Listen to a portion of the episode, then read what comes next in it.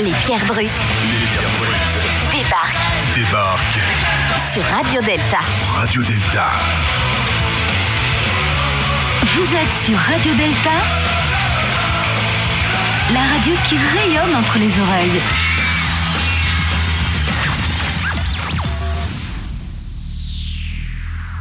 Hein, avant de commencer évidemment, euh, je vous rappelle que les francs-maçonnes et francs-maçons qui s'exprimeront ce soir sur Radio Delta et plus précisément dans notre émission Les Pierres Brutes le font à titre personnel et non au nom de l'horloge, sauf expression expressément indiquée.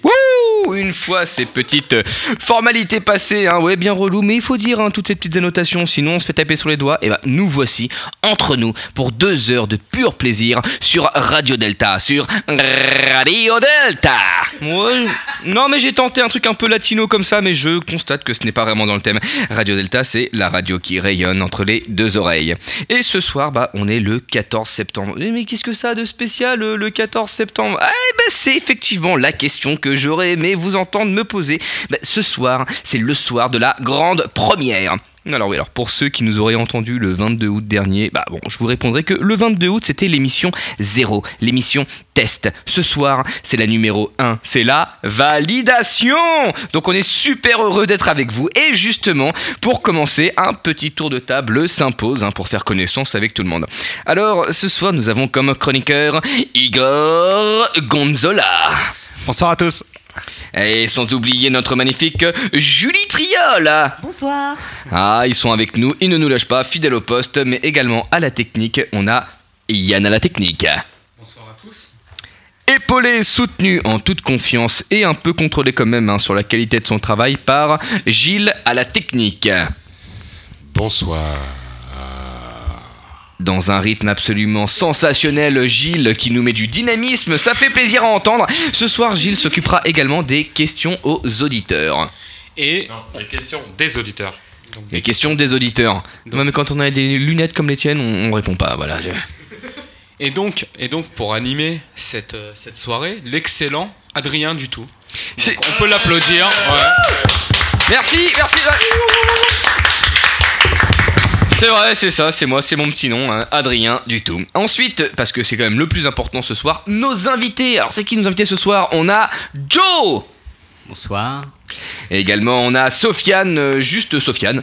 Bonsoir. Et quand même, bonsoir tout le monde. Et Mais, notre mais il n'a pas de prénom en fait. Mais non, c'est ce Sofiane, juste Sofiane, C'est pour ça. C'est ça, ouais, d'accord. On a également euh, une petite surprise ce soir, quelqu'un qui a frappé à la porte et puis nous on a ouvert. Pourquoi? Pourquoi? Et parce qu'on est gentil, effectivement, nous avons Anthony qui est là avec nous. Bonsoir. Comment ça va Anthony? Très bien. Très bien, très bien, ça fait plaisir. Et notre invité d'honneur ce soir, nous avons Franck Foucret. Bonsoir Adrien, bonsoir à tous. Comment ça va Bonsoir Franck Franck. Ça va bien, ouais. Et sans oublier évidemment le plus important pour nous ce soir, c'est Antonio. Antonio qui nous accueille chaleureusement dans ses locaux. Euh, bah, sans Antonio ce soir, on aurait rien pu faire. Antonio d'abord, merci et puis bonsoir. Bonsoir. Et bah, sans toi, on pourrait rien faire ce soir, donc vraiment merci du fond du cœur. Sans plus attendre, le thème de la soirée. Alors ce soir, être jeune et franc-maçon. Pourquoi?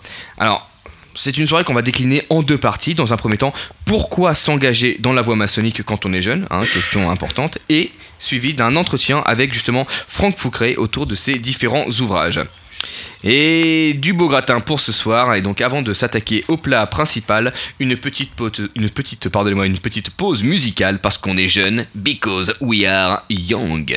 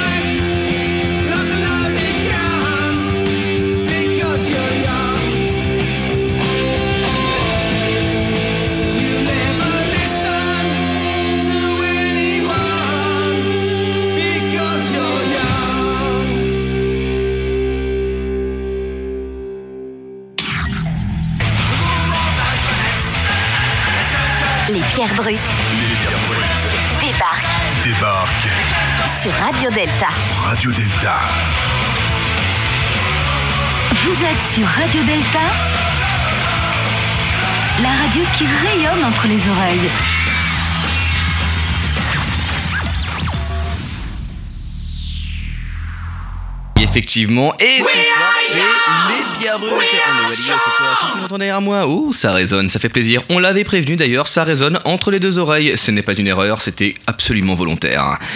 Donc ce soir, pourquoi s'engager dans la voie maçonnique quand on est jeune? Non mais c'est vrai ça, on pourrait se poser la question. Quand on est jeune, qu'est-ce qu'on veut faire? Bah on, veut, je on veut sortir, on veut aller boire des bières peut-être, aller au cinéma peut-être, voir des filles, des garçons, faire du social. Pourquoi la franc-maçonnerie? C'est une question qui pourrait tous nous tarauder ou pas, mais en tout cas maintenant que vous avez entendu ça et ces propos, bah vous vous posez la question. Ce soir, on a avec nous Tristan. Tristan, ça va toujours? Ben ça va toujours et toi Bah écoute, moi ça va super bien et justement, bah il y a cette question qui me taraude parce que je suis là, je me questionne, je me parle à moi-même et finalement, bah pourquoi s'engager dans la voie maçonnique quand on est jeune? Euh, qui- T'aurais peut-être quelque chose à, à nous dire par rapport à ça? Bah écoute, euh, pour, euh, pour répondre à ta question, il faut, faut prendre les, les choses à la racine. Moi, moi, je me suis toujours intéressé aux symboles, euh, je me suis toujours posé euh, des questions et, et- et étant athée, euh, je me suis toujours demandé mais euh, qu'est-ce qui pousse les gens à croire? Et du coup, j'ai étudié ça et j'ai étudié les différents. Enfin, je me, j'ai- je me suis renseigné euh, à partir de mon adolescence sur les différentes sociétés initiatiques, mais très variées, euh, sur dans toutes les cultures différentes. Et en même temps, j'avais euh, des lectures qui étaient euh, Baudelaire, correspondance, euh, voilà, qui étaient très symboliques, euh, néoplatoniciennes, Moby Dick, ce fameux mythe de la baleine, avec ce, ce- ce- ce capitaine qui, qui cherche à, à- à chasser. Euh, cette baleine blanche finalement ch- chercher quelque chose en absolu. Et, et- et voilà. Et, et donc bon moi j'ai fait ma vie euh, j'ai- avancé j'ai fait mon, mon petit bonhomme de chemin comme on dirait. Et puis euh, un jour s'est présenté l'opportunité. J'avais déjà entendu parler à plusieurs reprises de la franc-maçonnerie. J'avais une vague notion de ce que c'était. Moi quand je suis rentré c'était surtout et avant T'en as entendu parler comment de la franc-maçonnerie? Bah, on entend parler, on entend toujours parler, et puis comme quand on commence à se questionner euh, sur, euh, sur les sociétés initiatiques, sur, euh, sur les spiritualités avec ou sans Dieu, on, finit toujours par rencontrer un petit peu ces, ces voies ésotériques. Et, et du coup, j'ai un blanc dans ce que, parce que tu m'as coupé en fait, et ça, c'est vraiment Ouais, ben c'est exactement ça, parce que je voyais qu'il était parti sur quelque chose. C'est vrai que c'est pas cool ce que j'ai fait, mais bon, en même temps, on va te remettre sur le rail. L'idée c'était pourquoi s'engager dans la voie maçonnique quand on est jeune, et Ouais, t'es en train de nous dire euh, comment est-ce que toi, avec ton cheminement personnel, tu étais arrivé à, à te poser ces questions. Donc au début, moi, je suis euh, surtout venu pour contrôler le monde et sacrifier des enfants. Oui, je c'est dois ça. avouer que euh, j'ai été d'un premier abord assez déçu. Euh, D'abord parce que les sacrifices d'enfants sont pas assez courants à mon goût, Euh, et puis d'autre part parce qu'on contrôle relativement peu, peu, peu de choses. hein. Je veux dire, on n'est pas capable de contrôler la qualité du repas aux agapes, donc c'est quand même très très compliqué de- d'enchaîner après sur le grand ordre mondial, etc. Mais j'ai trouvé d'autres choses et c'est ça qui est intéressant. C'est que euh, j'ai trouvé de la fraternité d'abord, et ça c'est très important, qui, est finalement la, valeur pour moi la plus, la plus oubliée et, peut-être en même temps la plus importante euh, de, notre devise euh, de, notre République. Et puis euh, un cheminement, voilà, un, parce que moi j'ai toujours été chercheur, chercher de, chercher quelque chose sur les, enfin j'ai fait des études d'histoire de l'art, donc chercher sur les symboles, et puis bon bah on rentre dans la vie professionnelle et on arrête enfin quelque part on arrête de réfléchir ou de travailler sérieusement. Et, et là j'ai retrouvé une école, une, pas une école de pensée, mais une école à penser. D'accord, il y avait cette, cette volonté pour toi de, de garder cette, cette chose essentielle dans la vie, qui est ce travail, on va dire, fondamental, que tu ne trouvais pas, je dirais, dans, dans ta vie profane, dans la vie professionnelle. Donc, du coup, tu allais la chercher ailleurs, et donc tu l'aurais trouvé euh, dans la franc-maçonnerie?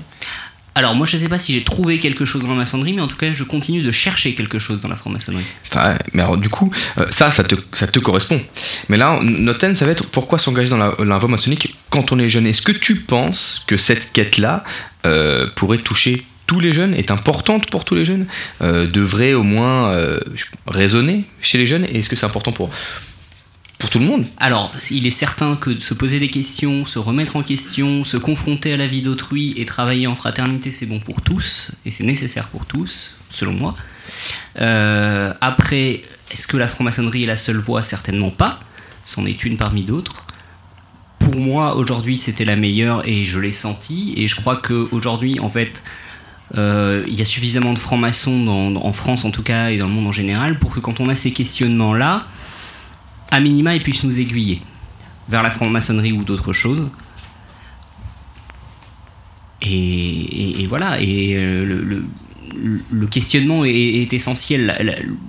Le, chemin il diffère pour chacun. Si, la franc-maçonnerie est, est- une bonne, enfin, est, une chose qui peut intéresser quelqu'un, il va forcément à un moment donné de sa vie rencontrer quelqu'un qui va l'aiguiller vers ça.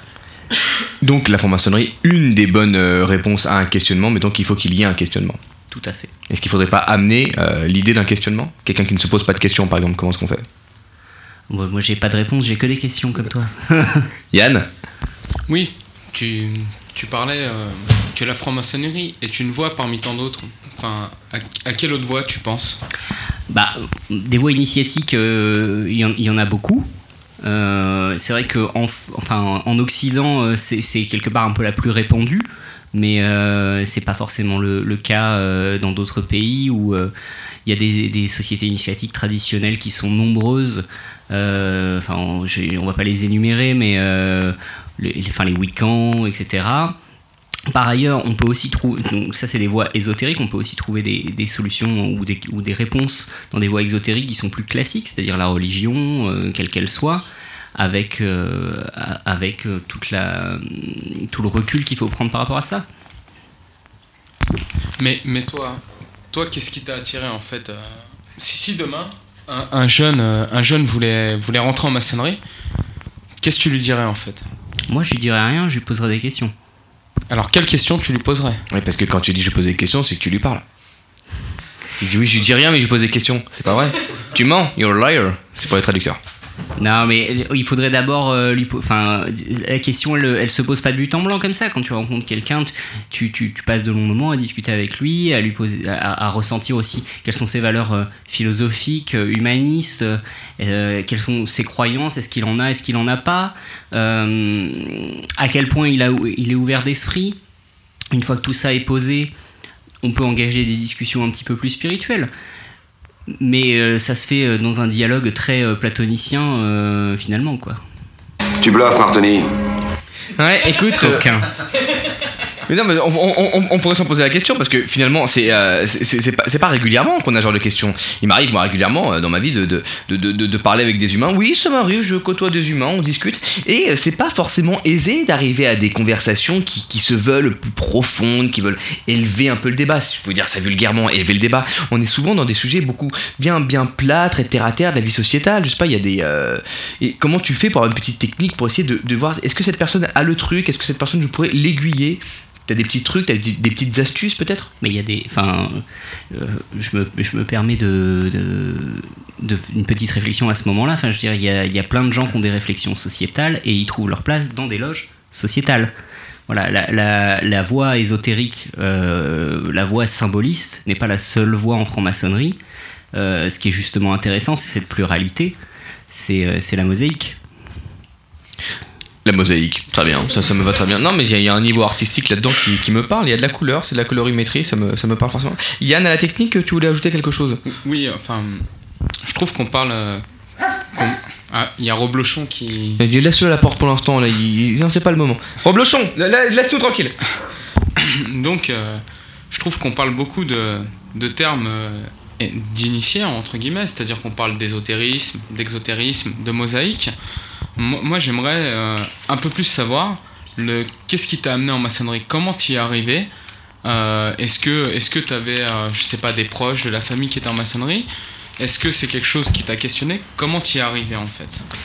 Alors, pour te répondre, euh, au cours de, de- mon parcours, de ma vie, euh, j'ai eu plusieurs fois euh, euh, des rencontres avec des francs-maçons qui, certains, m'ont dit Tu sais, tu devrais. Ou, voilà, ont tendu des perches que j'ai pas forcément saisies ou su saisir parce que j'étais pas forcément prêt ou pas suffisamment mûr ou, pas suffisamment disponible.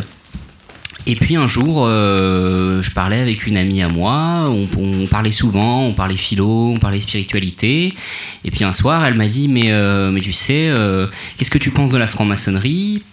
Alors je dis Bah, j'en- pense, euh, euh, à la fois rien et beaucoup de bien. C'est-à-dire que moi, à partir du moment où des gens se réunissent ensemble pour réfléchir dans, sous, sous, sous des principes humanistes, euh, je veux dire, j'ai- rien de mal à en penser. Elle m'a dit parce que tu sais, moi, voilà. Et à partir de là, c'est enclenché un processus où elle m'a dit bon, si ça t'intéresse, parlons-en. Et, et, et, et si tu veux, bah, on ira plus loin. Et puis, euh, elle m'a donné le contact de quelqu'un qui faisait partie de, de, de sa loge. Et puis, euh, j'ai mis six mois à me décider à envoyer un message à cette personne. Parce qu'il y a eu un moment où, euh, où il fallait que je prenne le temps de la réflexion. Voilà. Et au bout de six mois, j'ai envoyé un message avec, à, à- cette personne de l'atelier, qui est aujourd'hui mon frère, mon, mon second surveillant. Et, euh, et, et ensuite, ben voilà, le, le parcours s'est enchaîné de manière euh, très classique, euh, enquête, etc. Et euh, cette, cette superbe amie, on la connaît, elle est quelque part, on, on sait qui c'est? Ah bah, je sais pas si elle voudra dévoiler son identité. Bon, ok, c'est Julie, Julie Triol euh, qui est euh, autour de cette table aussi. ouais. Ah bah Julie, bah alors tu nous as ramené quelqu'un Julie Ben oui, j'aime bien faire du prosélytisme euh, maçonnique, donc j'aime bien euh, faire initier tous les gens que je rencontre afin, moi, de dominer le monde par contre. hein. C'est mon but ultime. Alors, justement, on parle de dominer le monde. Enfin, tu parles qu'une personne, une amie, Julie Triol, Julie Triol t'a approché donc, comme, comme on dit. euh, T'as approché, quoi, euh, c'est- dans une soirée t'as T'as- approché donc, donc elle t'a- c'est- un peu les termes qu'on utilise en fait en franc-maçonnerie. C'est quand, quand quelqu'un est, euh, est pressenti ou quelqu'un euh, est, est pressenti pour entrer en maçonnerie, on dit il est approché. Il est approché par quelqu'un qui est déjà maçon et qui va lui dire vous allez rentrer en maçonnerie. Moi, enfin, je suis, moi je, je connais personne en maçonnerie, j'ai pas de famille en maçonnerie, et donc euh, on vient, on me dit tu veux rentrer en franc-maçonnerie, je vais sur Facebook et je vois euh, tout un tas de choses, c'est-à-dire les francs-maçons sataniques, les francs-maçons ceci. Comment tu fais pour outrepasser en fait euh, ces préjugés? Et comment tu fais, enfin comment tu, toi tu as fait de ton expérience pour te dire non, je vais aller au-delà des, clichés et je vais essayer de- d'entrer? Alors, euh, je suis incapable de répondre à cette question parce que moi je n'avais pas ces préjugés et par ailleurs je, ne suis pas, allé sur Facebook pour me renseigner. Donc euh, ça va être très compliqué de, te répondre. Mais par contre, je pense, enfin en revanche, je, je pense que euh, le premier élément de réponse, c'est que quelqu'un qui est mûr pour devenir franc-maçon est capable de faire le tri dans les informations qu'il aura sur Internet. Mais est-ce que vous aviez écouté Radio Delta? Alors non plus. Euh, cela dit, euh, je suis pas sûr que, euh, vu la qualité du site internet, euh, Ah, j'eusse pu vraiment l'écouter. Ça, c'est des invités qu'on invite peu. Donc euh, Julie, Julie, comme on a la chance maintenant d'avoir, bon, on a la personne qui a approché un franc-maçon qui aujourd'hui nous parle. Julie, qu'est-ce qui a fait que toi tu, as, tu as approché Tristan? Qu'est-ce qui a fait que tu as proposé? Est-ce que tu as senti chez lui quelque chose? Est-ce que tu peux nous dire avec tes mots, ton ressenti Comment est-ce que tu as senti qu'il était, euh, je sais pas, euh, une bonne petite terre cultivable hein, Quel est le terme que tu pourrais employer Une bonne recrue. Une bonne recrue. Ah bah, et qu'est-ce qui t'a fait te dire qu'il était une bonne recrue potentielle? Bon, déjà avec Tristan, ça faisait quelques années qu'on se connaissait. Moi, j'ai été initiée euh, bah, il y a deux ans et demi à peu près. Et euh, de la même manière que la personne qui m'a approché m'a testé en fait sans que je m'en rende compte, euh, les discussions que j'avais avec Tristan et les valeurs qu'il exprimait, je savais qu'elles seraient propices à la maçonnerie et en plus je savais que c'était un chemin qui pourrait aussi enfin, lui apporter beaucoup. Donc pourquoi ne pas le, le faire entrer quoi Ouais, bah ouais, bah pour, pour grossir les rangs peut-être. Hein Oui, pour dominer le monde. C'est ça, ça- Non, non, mais ne faisons pas ce On va pas le répéter à chaque fois quand même. Euh, Igor Gonzola, dis-moi, euh, toi tu te rappelles quand on t'a approché ou Quelle était ta première. euh, Les premiers mots que t'as entendus sur la franc-maçonnerie, c'était quoi pour toi? Oui, je m'en. Entre ici, Jean Moulin. Entre deux bons morceaux de fromage. J'ai pas la main dessus. Je m'en souviens très bien. Oui, après, j'ai été approché en, plusieurs fois. Je pense que tout, a commencé avec, euh, avec mon parrain par justement des, discussions euh, au départ philosophiques. Est-ce que c'était une sorte de test? Peut-être. Ça a duré plusieurs, euh, années. Et puis ensuite, à un moment donné, il m'a effectivement proposé. Il a, émis l'idée parce qu'il pensé à ce, moment-là que j'étais probablement mûr pour, pour l'initiation. Voilà. Alors, qu'est-ce que c'est être mûr pour l'initiation? Être mûr, c'est-à-dire que t'es prêt ou c'est-à-dire que tu vas rentrer dedans et tu vas te faire mal au crâne? Attention parce que le moment mûr, c'est le moment qui précède le moment pourri. Donc, faut faire très attention à ça. Non mais c'est ça parce que non mais c'est- on parle d'un, truc complètement euh, complètement abstrait en fait. Euh, e- e- être mûr, t'es prêt, t'es réceptif, euh, c'est un bon moment, c'est une conjoncture, c'est être capable de de, de, de, de- de choper. C'est, quand même assez euh, c'est abstrait quoi. Est-ce qu'on pourrait essayer d'étayer ça? Euh, Sofiane, euh, juste Sofiane, tout jeune initié, tu pourrais nous en parler? Ça, Le, le souvenir est peut-être plus frais aussi. Alors tout à fait, c'est très frais. Pour ma part, j'ai pas été approché, c'est moi qui ai approché mon parrain puisque j'étais Hmm. plutôt curieux de d'être initié. Euh, j'ai euh, j'ai réfléchi pendant longtemps, bien sûr, euh, mais ce qui a vraiment motivé ma, ma démarche, c'était avant tout la curiosité. Je voulais répondre à des questions, je sais pas encore lesquelles, mais je pense trouver un jour les réponses. Mmh. Euh, après, il y a aussi le fait de d'appartenir à quelque chose où on n'est absolument pas jugé. C'est euh, ce qui est très important, je pense. Et voilà, c'est globalement euh, ce, qui, euh, ce qui, pour le moment de maturité, pour se sentir prêt, je pense que c'est quelque chose de très personnel. Euh, que chacun individuellement ne comprend pas forcément, il faut juste se lancer. C'est peut-être une démarche un peu courageuse, puisque euh, fi- finalement, comme vous l'avez dit tous tout à l'heure, il y a des préjugés, il y a plein de choses qui tournent autour, mais il faut savoir se lancer, il faut prendre le risque, qui n'en est pas un finalement. Ouais, le saut dans le vide. Euh, Gilles, la technique, tu veux dire quelque chose? Non, c'est Gilles aux questions des auditeurs qui voulait parler. Oh, Gilles, question auditeur. Puisque nous avons une question d'auditeur de Mitch. euh, Mitch. euh, Mitch Buchanan Mitch Buchanan. Non, c'est rien. c'est- Personne n'a compris. Donc Mitch, Mitch un, un auditeur euh, assidu qui, nous, qui est déjà euh, est ve- venu sur Radio Mitch Delta, qui et, nous euh, écoute du coup maintenant. Mitch qui nous écoute, dont c'est l'anniversaire euh, presque aujourd'hui, puisque c'est demain. Coucou Et Mitch Nous en reparlerons tout à l'heure. Et la question est donc est-ce que la jeunesse en franc-maçonnerie n'est pas un frein auprès de certains? En gros, est-ce que les frères et sœurs plus âgés ne voient-ils pas cela d'un œil plus sévère? Ah On aurait peut-être Sofiane qui aurait une idée de réponse Moi, je pense qu'une fois qu'on a, a passé la délicate épreuve euh, du passage sous le bandeau, qu'on a répondu aux questions, euh, la jeunesse, c'est pas du tout un frein. C'est euh, être franc-maçon, c'est faire partie d'un groupe sans euh, la moindre, euh, le moindre a priori sur euh, ce qu'on est. C'est euh, justement l'occasion de rencontrer des gens qu'on n'aurait pas pu rencontrer, que ce soit en matière d'âge ou de, euh, de travail, de... oui, Gilles, tu es vieux. Et euh, de, euh, de rencontrer, oui, des gens qui, qui font tout et n'importe quoi dans la vie, euh, surtout n'importe quoi. Et euh, oui, c'est une occasion extraordinaire de rencontrer euh, énormément de monde. Franck, Et tu voulais. Est-ce euh, que vous aviez écouté Radio Delta? Jamais. Est-ce que vous savez faire nos, vos nœuds de cravate maintenant? Absolument. Merci Alors, pour euh, la pour euh, la petite information, c'est que Sofiane s'est vu poser une question tout à fait euh, dérangeante lors de son initiation, à savoir si tu faire ton nœud de cravate. J'ai répondu que c'était la première fois. Et voilà, exactement. Franck, tu voulais euh, ajouter quelque chose peut-être à ça?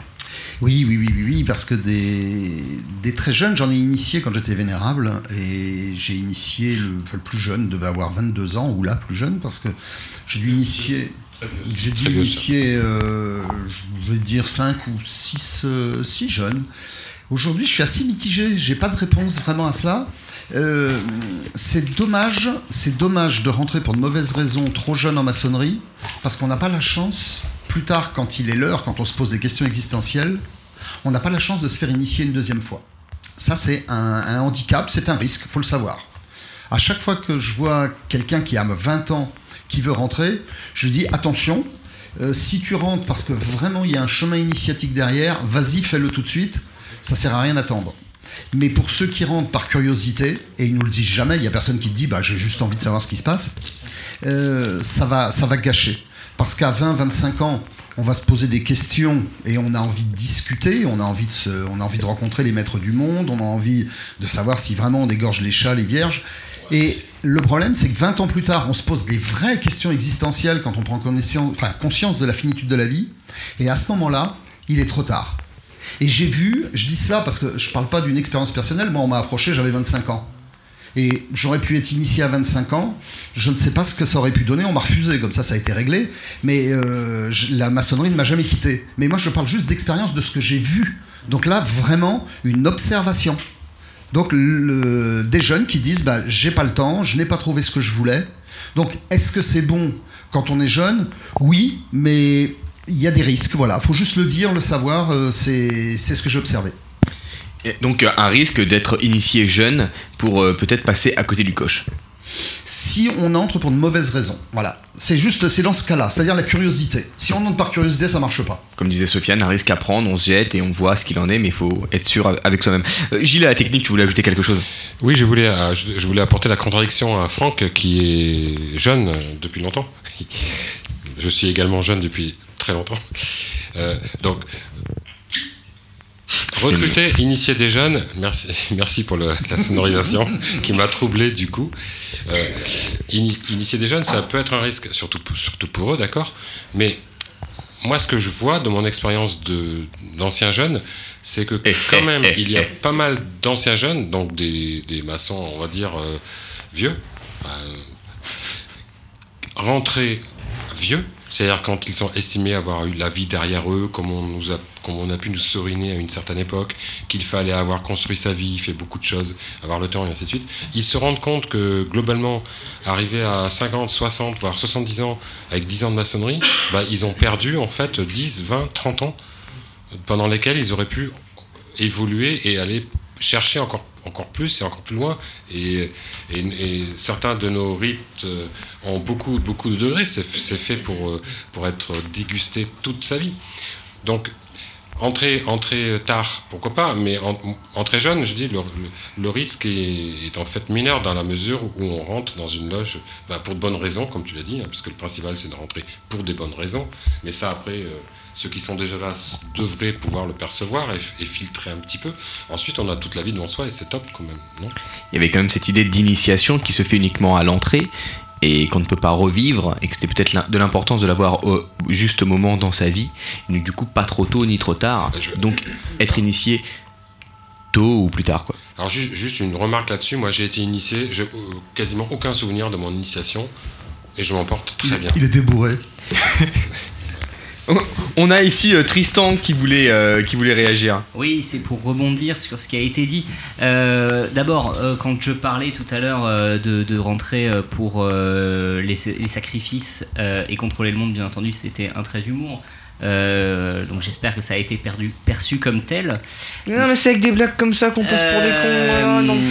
Et, et pour, pour, euh, pour compléter une chose, je, je- je crois que ce qui est, euh, à mon sens, essentiel de se rappeler, c'est que euh, après l'initiation, je révèle pas un grand secret en disant que on est tous au même niveau, qu'on ait 20 ans dans la vie profane ou qu'on en ait 80. C'est-à-dire que on est exactement au même niveau. Et il faut avoir l'humilité. Et des fois, euh, on initie euh, des gens qui ont euh, 50 ans et des gens qui ont 20 ans.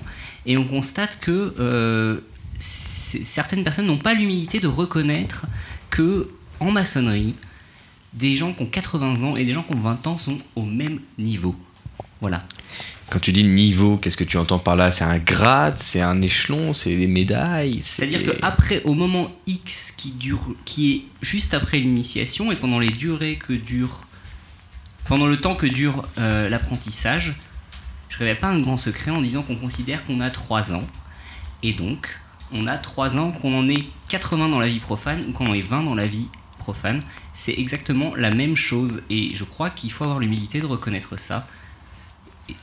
D'accord. On est sur un, on est mis sur un pied d'égalité pour aborder la vie de manière euh, égale avec un niveau de conscience qui nous est un, nou- un- un nouveau pied à l'étrier en tout cas. Igor Gonzola, on t'écoute. Je voulais revenir tout à l'heure sur le sur, sur, sur- comment sur ce que tu as dit sur la notion d'être euh, d'être mûr, l'idée de Ah oui, de- tu reviens longtemps en arrière, de, mais de maturité. raison. Ah oui, mais je, Non, je- mais te- il faut des je- gens comme toi, je- sinon on oublie d'où on vient. Eh, tu vois. voilà, c'est ça. Je, je reboot un peu la un peu l'histoire parce que j'ai réfléchi entre temps en fait à, ma propre, Ah, à ma propre Gonzola parole en fait, voilà. merci, merci. Et euh, en, en fait, quand on, quand on parlait d'humilité, je crois que c'était ça aussi. Je pense que quel que soit l'âge, à un moment donné, peut-être c'est peut-être peut-être plus difficile de le reconnaître quand on est effectivement jeune parce qu'on a l'impression qu'on on a tout le monde, enfin tout, tout l'avenir de- de- devant soi et qu'on est quasiment pour le coup maître du monde, à titre euh, individuel, voire invincible. Je pense que c'est cette notion de maturité, elle est là, elle est de se dire, mais en fait, les autres, quel que soit leur âge physique, physique ou symbolique, vont avoir quelque chose à me, transmettre. Et finalement, pour moi, l'une des, bases et des fondements du parcours initiatique, c'est cette transmission. Alors, des, certes, des, autres, des aînés, à la fois symboliquement et également euh, physiquement. C'est admettre finalement qu'on doit apprendre des autres pour euh, construire sa propre, histoire et son propre parcours. Hum, euh, Gilles, à la technique, je te sens dubitatif. tu opinais du chef. Qu'est-ce que tu- Effectivement, je, je opinais du chef. Euh, non, c'est parce qu'une nouvelle question d'un auditeur Ah. qui voulait sur les ondes j'ai eu le nez, j'ai senti qu'il se passait quelque chose. Et Doc, remonte ton slibard, Lothar Question euh, ce qui s'adresse à Franck. Est-ce qu'il y a un Franck parmi nous ce soir? Présent. Présent. Franck, pensez-vous qu'il y a un âge qui pourrait être meilleur?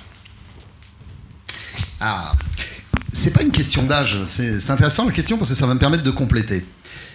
Euh, comme le disait tout à l'heure notre jeune frère, euh, et d'ailleurs Adrien l'a repris, a dit si on pouvait commencer à plus tôt, c'est pas une question de commencer tôt ou de pas commencer tôt et de quel âge, c'est pas une question d'âge du tout. C'est que la maçonnerie au premier degré, c'est la spiritualité, c'est la verticalisation.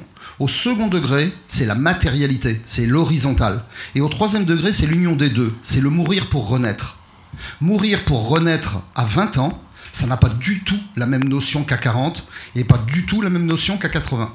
Ce qui veut dire que quand on est au premier degré à 20 ans, c'est une chance inouïe. Parce qu'à 20 ans, on va pouvoir travailler sur sa spiritualité, faire un chemin pour remuer la terre intérieure, pour fertiliser, c'est merveilleux. À 20 ans, c'est super. Le problème, c'est que à 23 ans, 24 ans, on va passer dans le travail de la matérialité. Allons-y. Et le problème, c'est qu'à 25-26, on est maître. Et on est maître, et là, on aborde le principe de la mort. Comment, à 25-26 ans, on va comparer avec quelqu'un qui atteint les 40 ans et qui, à 40 ans, prend ce qu'on appelle le milieu de vie, la CMV, la crise de milieu de vie? Cette crise de milieu de vie, c'est simplement la perception, ça ne touche pas tout le monde, ça touche un tiers de la population. C'est la prise de conscience qu'on n'est pas éternel et qu'on est rendu à la moitié, c'est un ruban, on est à la moitié de sa vie et que la deuxième partie de ce qu'on vient de vivre, c'est la fin. Et cette sensation, en général, on a des enfants, on est, en train de, enfin, on est devenu un adulte, on est complètement sorti de l'enfance. Et à ce moment-là, il y a des problématiques existentielles qu'on n'a pas du tout à 25 ans. Et quand on aborde un chemin initiatique avec euh, une problématique de vie qui n'est pas du tout la même, on ne le vit pas du tout, du tout de la même manière. Et on ne peut pas le savoir à 25 ans. C'est-à-dire que c'est comme avoir un enfant à la maison qui nous parle de politique à 11 ans, j'en ai un à la maison, il me donne des cours de politique, je l'écoute attentivement.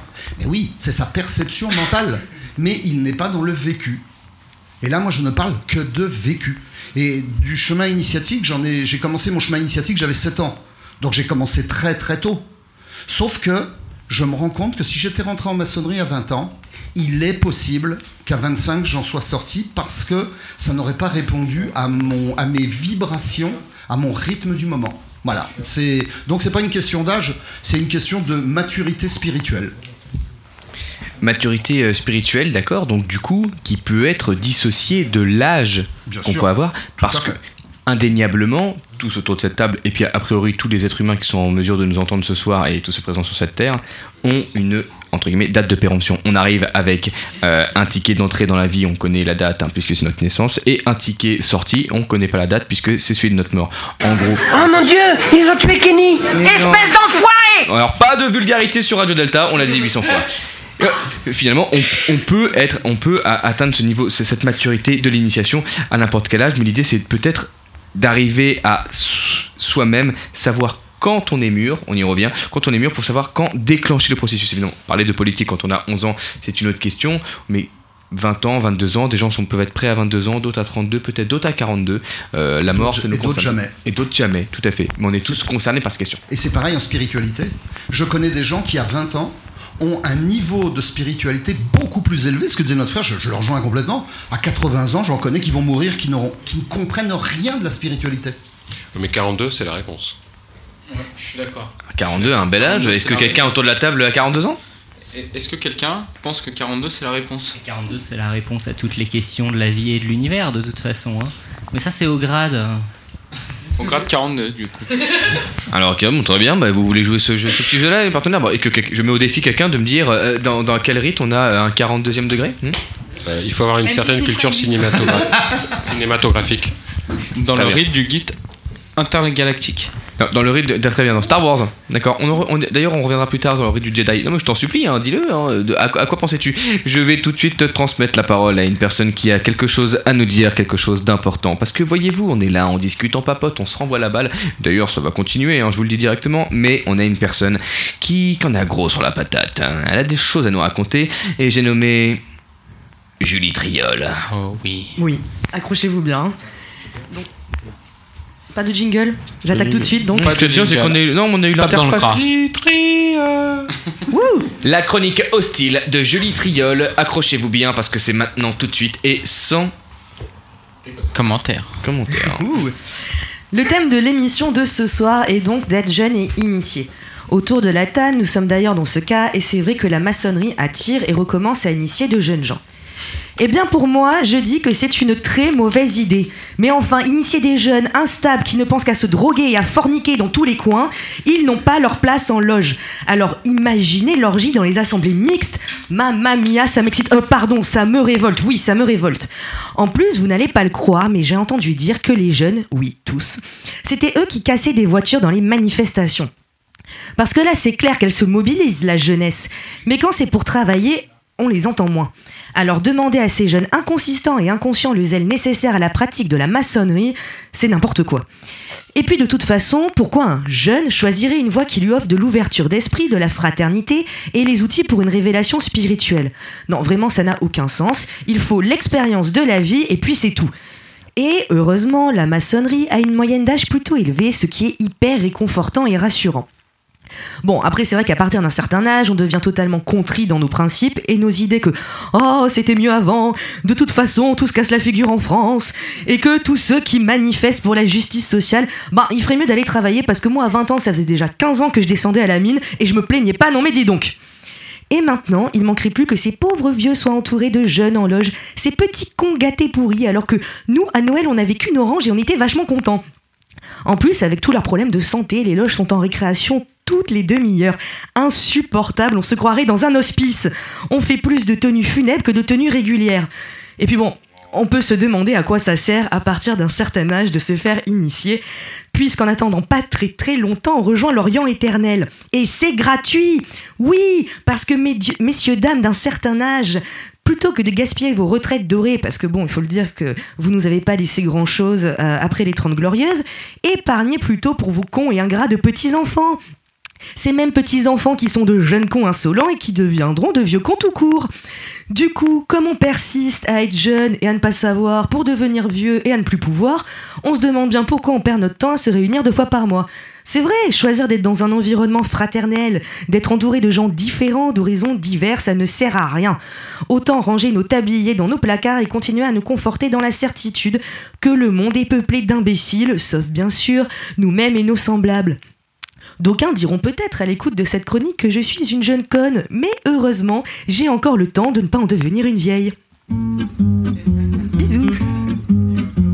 Quand ils sont tout neufs, qu'ils sortent de l'œuf du cocon, tous les jeunes blancs becs prennent les vieux mecs pour des cons. Quand ils sont devenus des têtes chenues, des grisons, tous les vieux fourneaux prennent les genoux pour des cons.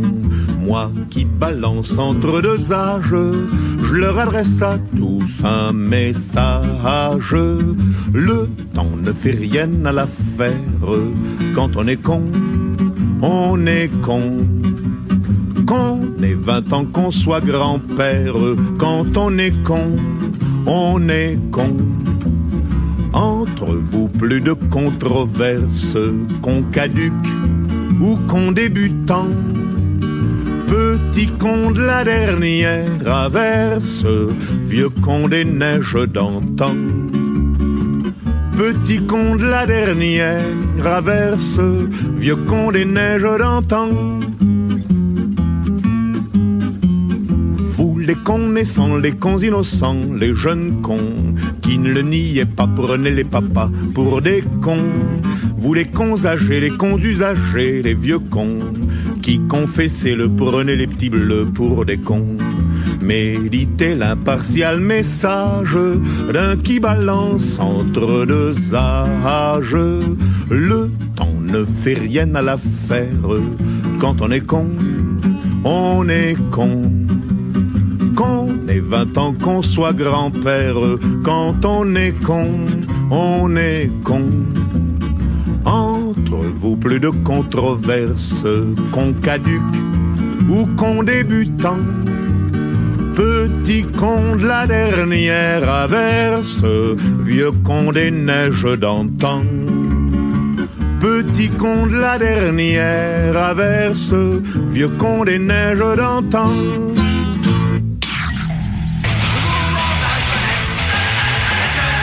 Les pierres brutes débarquent Débarque sur Radio Delta. Radio Delta. Vous êtes sur Radio Delta, la radio qui rayonne entre les oreilles.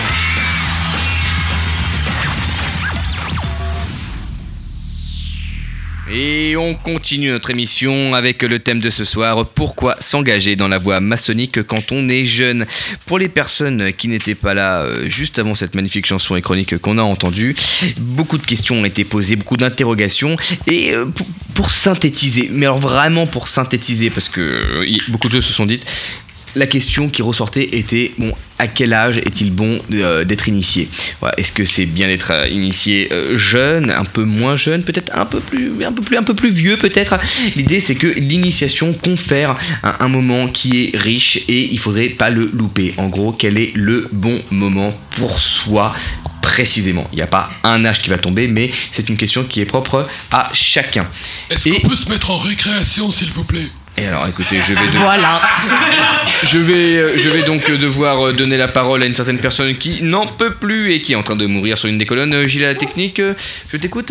Non, non, c'est bon, c'était pour la récréation. D'accord, très bien. Eh bien, écoute, je t'en supplie, tu peux prendre la porte, aller rigoler, courir. Merci, merci, je vais Voilà. chercher Non, Rodolphe. cours pas trop, cours pas trop. Ah là là, il court. Il va se faire mal au genou. Ah, c'est qu'il est plus tout jeune, hein, celui-là. Il s'est fait initier quand, celui-là d'ailleurs. Vas-y, Il- Initié, euh, il y a un, y a un sacré, certain temps. hein. bout de temps. hein. Bah, en, en parlant justement d'initiation et d'initiation jeune, euh, on parlait du risque d'être initié trop tôt. Peut-être du risque d'être initié trop tôt. Euh, on a avec nous autour de la table ce soir euh, Sofiane. Sofiane tout court, Sofiane tout juste, Sofiane qui a tout juste 20 ans et Sofiane qui a été initié. Euh, Sofiane. avril. En avril. 20 ans. En avril dernier, tu as été temps. initié et tu as 20 ans. Euh, tout à l'heure, bah, Franck certainement reprendra la parole pour étayer peut-être les propos qu'il nous a offerts. Euh, nous disait que euh, être jeune et être initié, peut-être que c'était à 20 ans, en tout cas, peut-être un petit peu risqué.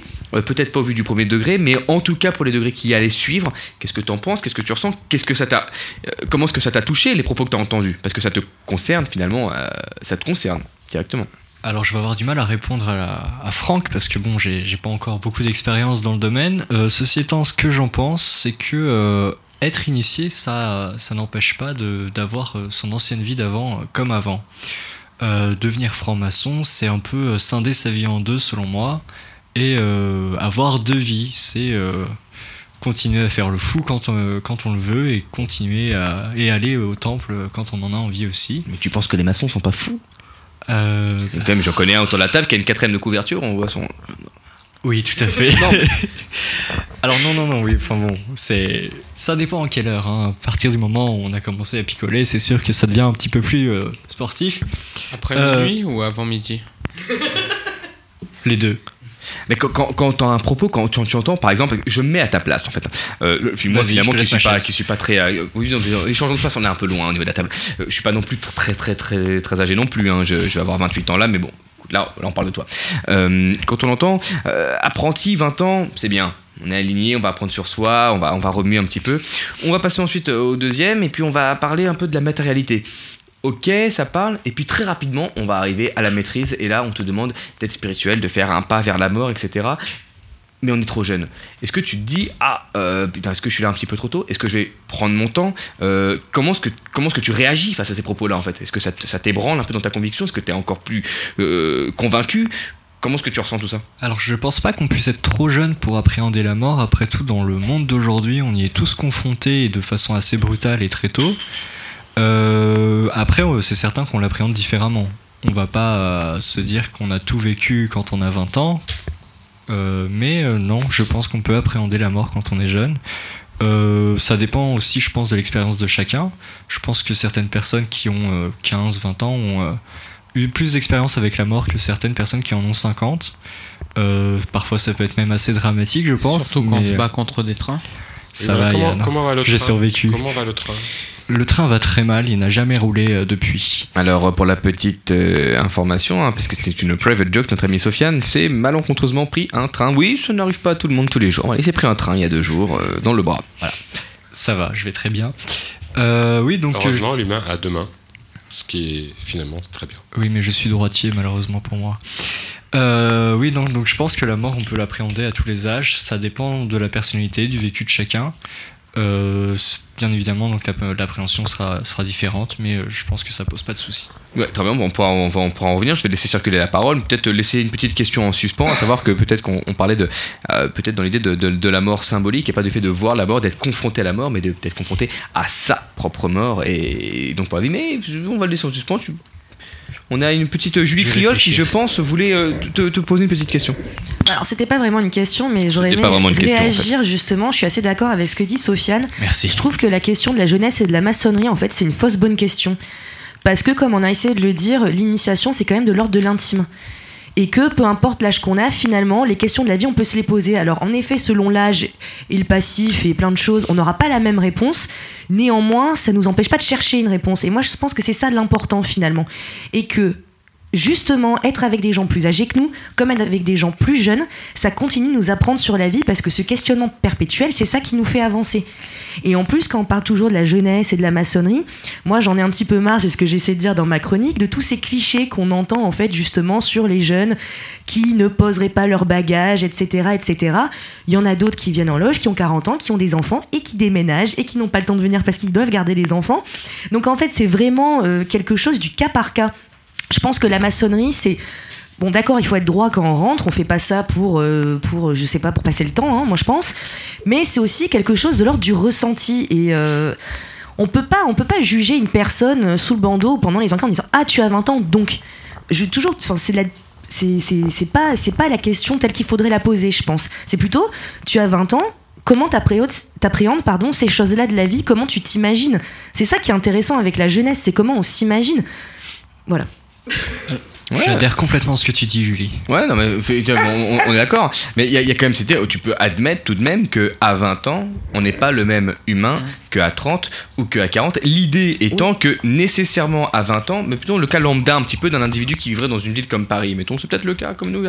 Voilà, t'as 20 ans, t'es chez tes parents, peut-être encore ou pas, mais t'es bercé encore dans des illusions, t'as pas encore payé souvent tes impôts, t'as pas encore eu toutes les claques, les revers de la vie, et on te demande de parler de fondamentaux et de la vie tu n'es nécessairement pas sur un pied d'égalité avec une personne qui va avoir 30 ans. Oui, mais enfin, à 20 ans, tu peux très bien avoir eu des amis au Bataclan qui se sont fait assassiner par des terroristes. Donc d'un autre côté, c'est quand même vachement relatif euh, comme euh, manière d'appréhender les choses. Et encore une fois, ce qui compte, c'est de la manière dont on aborde la question. La réponse, qu'elle soit différente au fil de la vie, c'est normal en fait. Mais il n'y a pas plus de légitimité à répondre à une question sur la mort à 40 qu'à 20 ans, je pense. Mais, mais outre euh, parler Donc c'est Yann à la technique euh, qui relance? Ou- outre parler de la mort, en fait, ton vécu, ton vécu à 20 ans, est-ce qu'il peut être le même qu'à 40 C'est-à-dire, est-ce que tu es passé par les mêmes épreuves? Enfin, Sofiane, Julie, est-ce que vous êtes passé par les mêmes épreuves à 20 ans qu'à 40 ans? Enfin, c'est ça qu'on qu'on peut se poser comme question. Mais quelle importance en fait? Alors, En moi, quoi on est plus légitime? Pardon, excuse-moi, je, juste, Non, je, vas-y, finis, je je te laisse parler après. Euh, je, laisse quelqu'un d'autre en place. Julie qui va répondre. Re- re- Renouvelez-nous ta question, Yann, pour qu'on se rappelle bien de. Non, j'ai pris le micro, je lui rends pas. La censure, ça commence ici, en fait. Euh, non, non, ce que je disais, c'est à 20 ans, est-ce que tu es passé par les mêmes expériences de vie que quelqu'un qui a 40 Et au final, est-ce que c'est aussi important d'être passé par les mêmes expériences de vie? Je précise la question. Est-ce que tu te souviens de l'époque où tu avais 40 ans? Tout à fait. C'est pas si lointain d'ailleurs. Non, mais là, c'est là où je veux en venir. C'est quelle importance en fait. Il n'y a pas de vécu plus légitime pour être maçon qu'un autre en fait. Peu importe le vécu, c'est pas ça qui compte. Ce qui compte, c'est la démarche et c'est la volonté. Ah bah tu vois, là c'est clair, là on touche le fondement. Mais il faut titiller quand même un petit peu, tu vois. Hein, hein. Simplement pour compléter ce que dit Julie, moi je pense que euh, quand bien même on y apporterait, de- on y mettrait de l'importance, euh, un petit peu de naïveté et d'utopie, je pense que ça peut être une richesse plus qu'une pauvreté dans, dans une loge. Euh, pourquoi avoir de la jeunesse? Euh, Ce serait forcément moins bien qu'avoir des gens plus âgés. Euh, je- Ah, il y a du bruit. Il y a une- tout à fait prêt, oui, oui. Ouais, tout à fait. Bah, Yann. je pense que finalement, la la question, c'était pas tellement de faire du. du, euh, Moi, je pense du- qu'il faut de tout. Ouais, bah, mais oui, oui, tout à fait. L'idée, je pense, c'est vraiment au niveau d'un point de vue personnel. Est-ce que, personnellement, en tant qu'individu, certes, tu vis des choses qui, qui sont difficiles, euh, c'est une chose, mais euh, il y a, euh, t'as, une durée de vie. Enfin, mettons, t'as, t'as une durée de vie en tant qu'être humain, on va dire. Dans notre incarnation, on a une durée de vie avant de passer, en tout cas, dans ce qu'on appellerait nous l'Orient éternel, d'être sur un niveau de conscience qui va être différent, qu'on appellerait vulgairement ici la mort. Mettons que t'as 80 ans. À 20 ans, on va dire, t'as fait un quart du parcours. Ok? Donc, peut-être, quand bien même ce que tu as vu est très puissant, très fort, marquant, marquant tu sais que dans 10 ans encore, donc quand tu auras 30 ans, il se sera encore passé des choses et tu auras encore du temps avant de mourir. Et l'idée, c'est est-ce quand tu vas mettre cette initiation et ce moment, et je pense que c'est en ce sens-là qu'on dit la jeunesse, c'est pas on veut pas de jeune en loge, c'est à quel moment tu vas y rentrer pour que tu deviennes effectivement un bon maçon et non pas un maçon aigri à 40 ans parce que tu as été initié un peu trop tôt. Déjà d'une, je pense qu'on peut pas trop savoir ce que c'est un bon maçon. Et de deux, euh, vu la vie que je mène, la mort, elle pourrait taper à la porte un peu plus tôt que tu le penses. Euh, Un kickboxer, mais, euh, de sûr, haut quand- niveau. Quand on se bat contre des trains. Oh, c'est bon, c'est bon, c'est bon.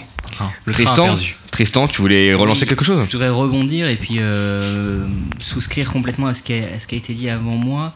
C'est-à-dire que j'ai une impression étrange en entendant tout, ce qui est dit là, c'est que euh, y aurait une manière de s'accaparer le concept de la mort, passer euh, la moitié de la vie, qui est placée plus ou moins à 40 ans, voilà, où on dit voilà, pour moi il y a 40 ans, je- j'ai compris ce que c'est que la mort, ou voilà, j'ai vécu suffisamment de choses, mais c'est absolument absurde en fait. C'est-à-dire que à, à n'importe quel âge, on a une notion de ce que c'est que la mort, on l'aborde de manière plus ou moins différente, parce qu'on a des expériences plus ou moins variées, qui peuvent être euh, euh, plus, importantes quand on a 20 ans, quand on a 40 ou inversement. Et en fait, mais peu importe, c'est-à-dire qu'à un moment donné, ce concept-là, il n'appartient pas à une classe d'âge, simplement,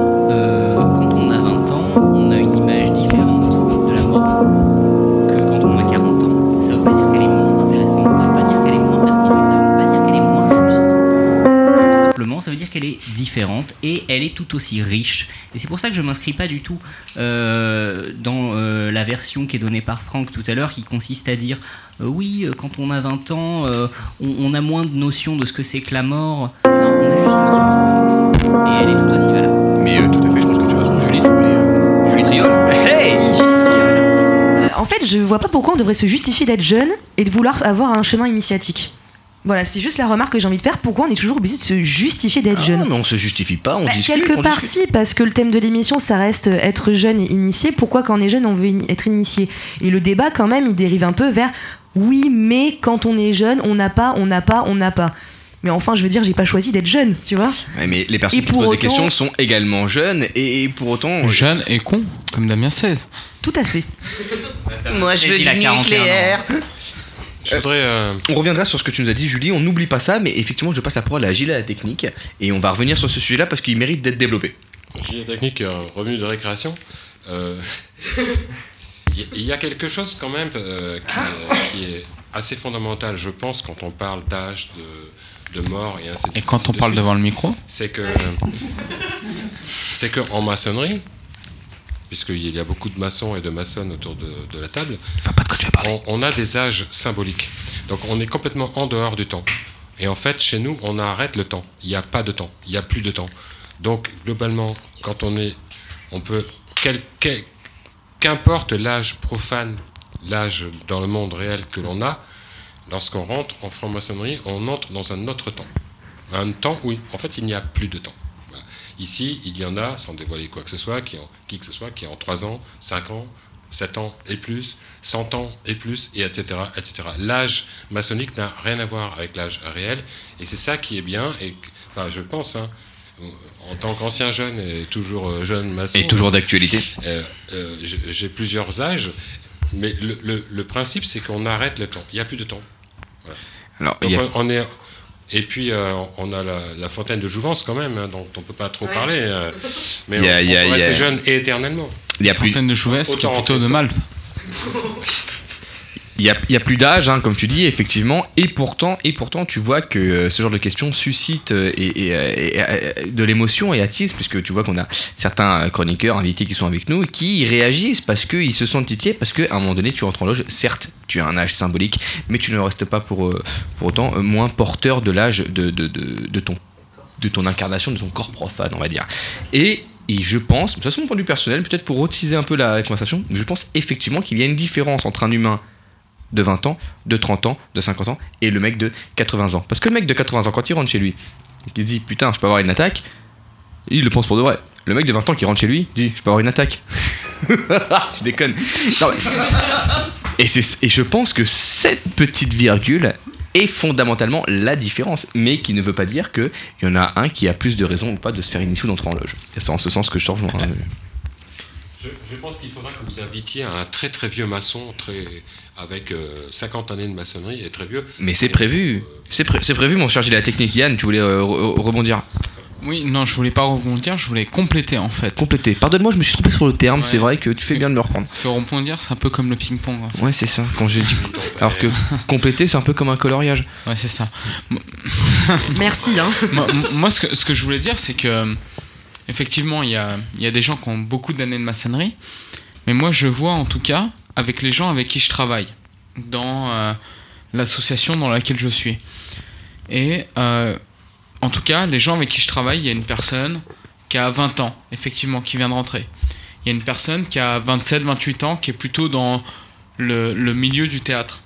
Il y en a une autre qui a 30 ans, qui est plutôt dans le milieu de, du judiciaire. Il y en a une autre qui a 31, 32 ans, qui est plutôt dans le milieu de l'informatique. Une autre qui a 40 ans, qui est dans le milieu euh, du, euh, du commerce de bouche. Une autre qui a une cinquantaine d'années, qui est dans le milieu du médical, et une autre qui a une soixantaine d'années, qui est plutôt un médecin. Et en fait, toutes ces personnes qui ont des âges dans la vie profane qui sont différents, en fait, on est tous égales et on travaille tous au même niveau. On est tous, euh, On- égales on est- Ouais, ouais, on égaux est tous égales, ouais. On est tous égales, ouais. Non, mais je- je- il, était, on- il était important, je pense, de revenir sur ce Ouais. petit point. Donc on est tous égaux. Merci d'avoir relevé le, le- le- le seul point de défaut euh, de ma phrase. et, et- et donc, je pense que ce qui est intéressant, c'est euh, c'est cette rencontre et cette pluralité, en fait, qu'on rencontre nulle part ailleurs. C'est-à-dire que dans ces gens que je rencontre une fois par semaine, une fois par mois, fait, pour travailler, on est tous différents.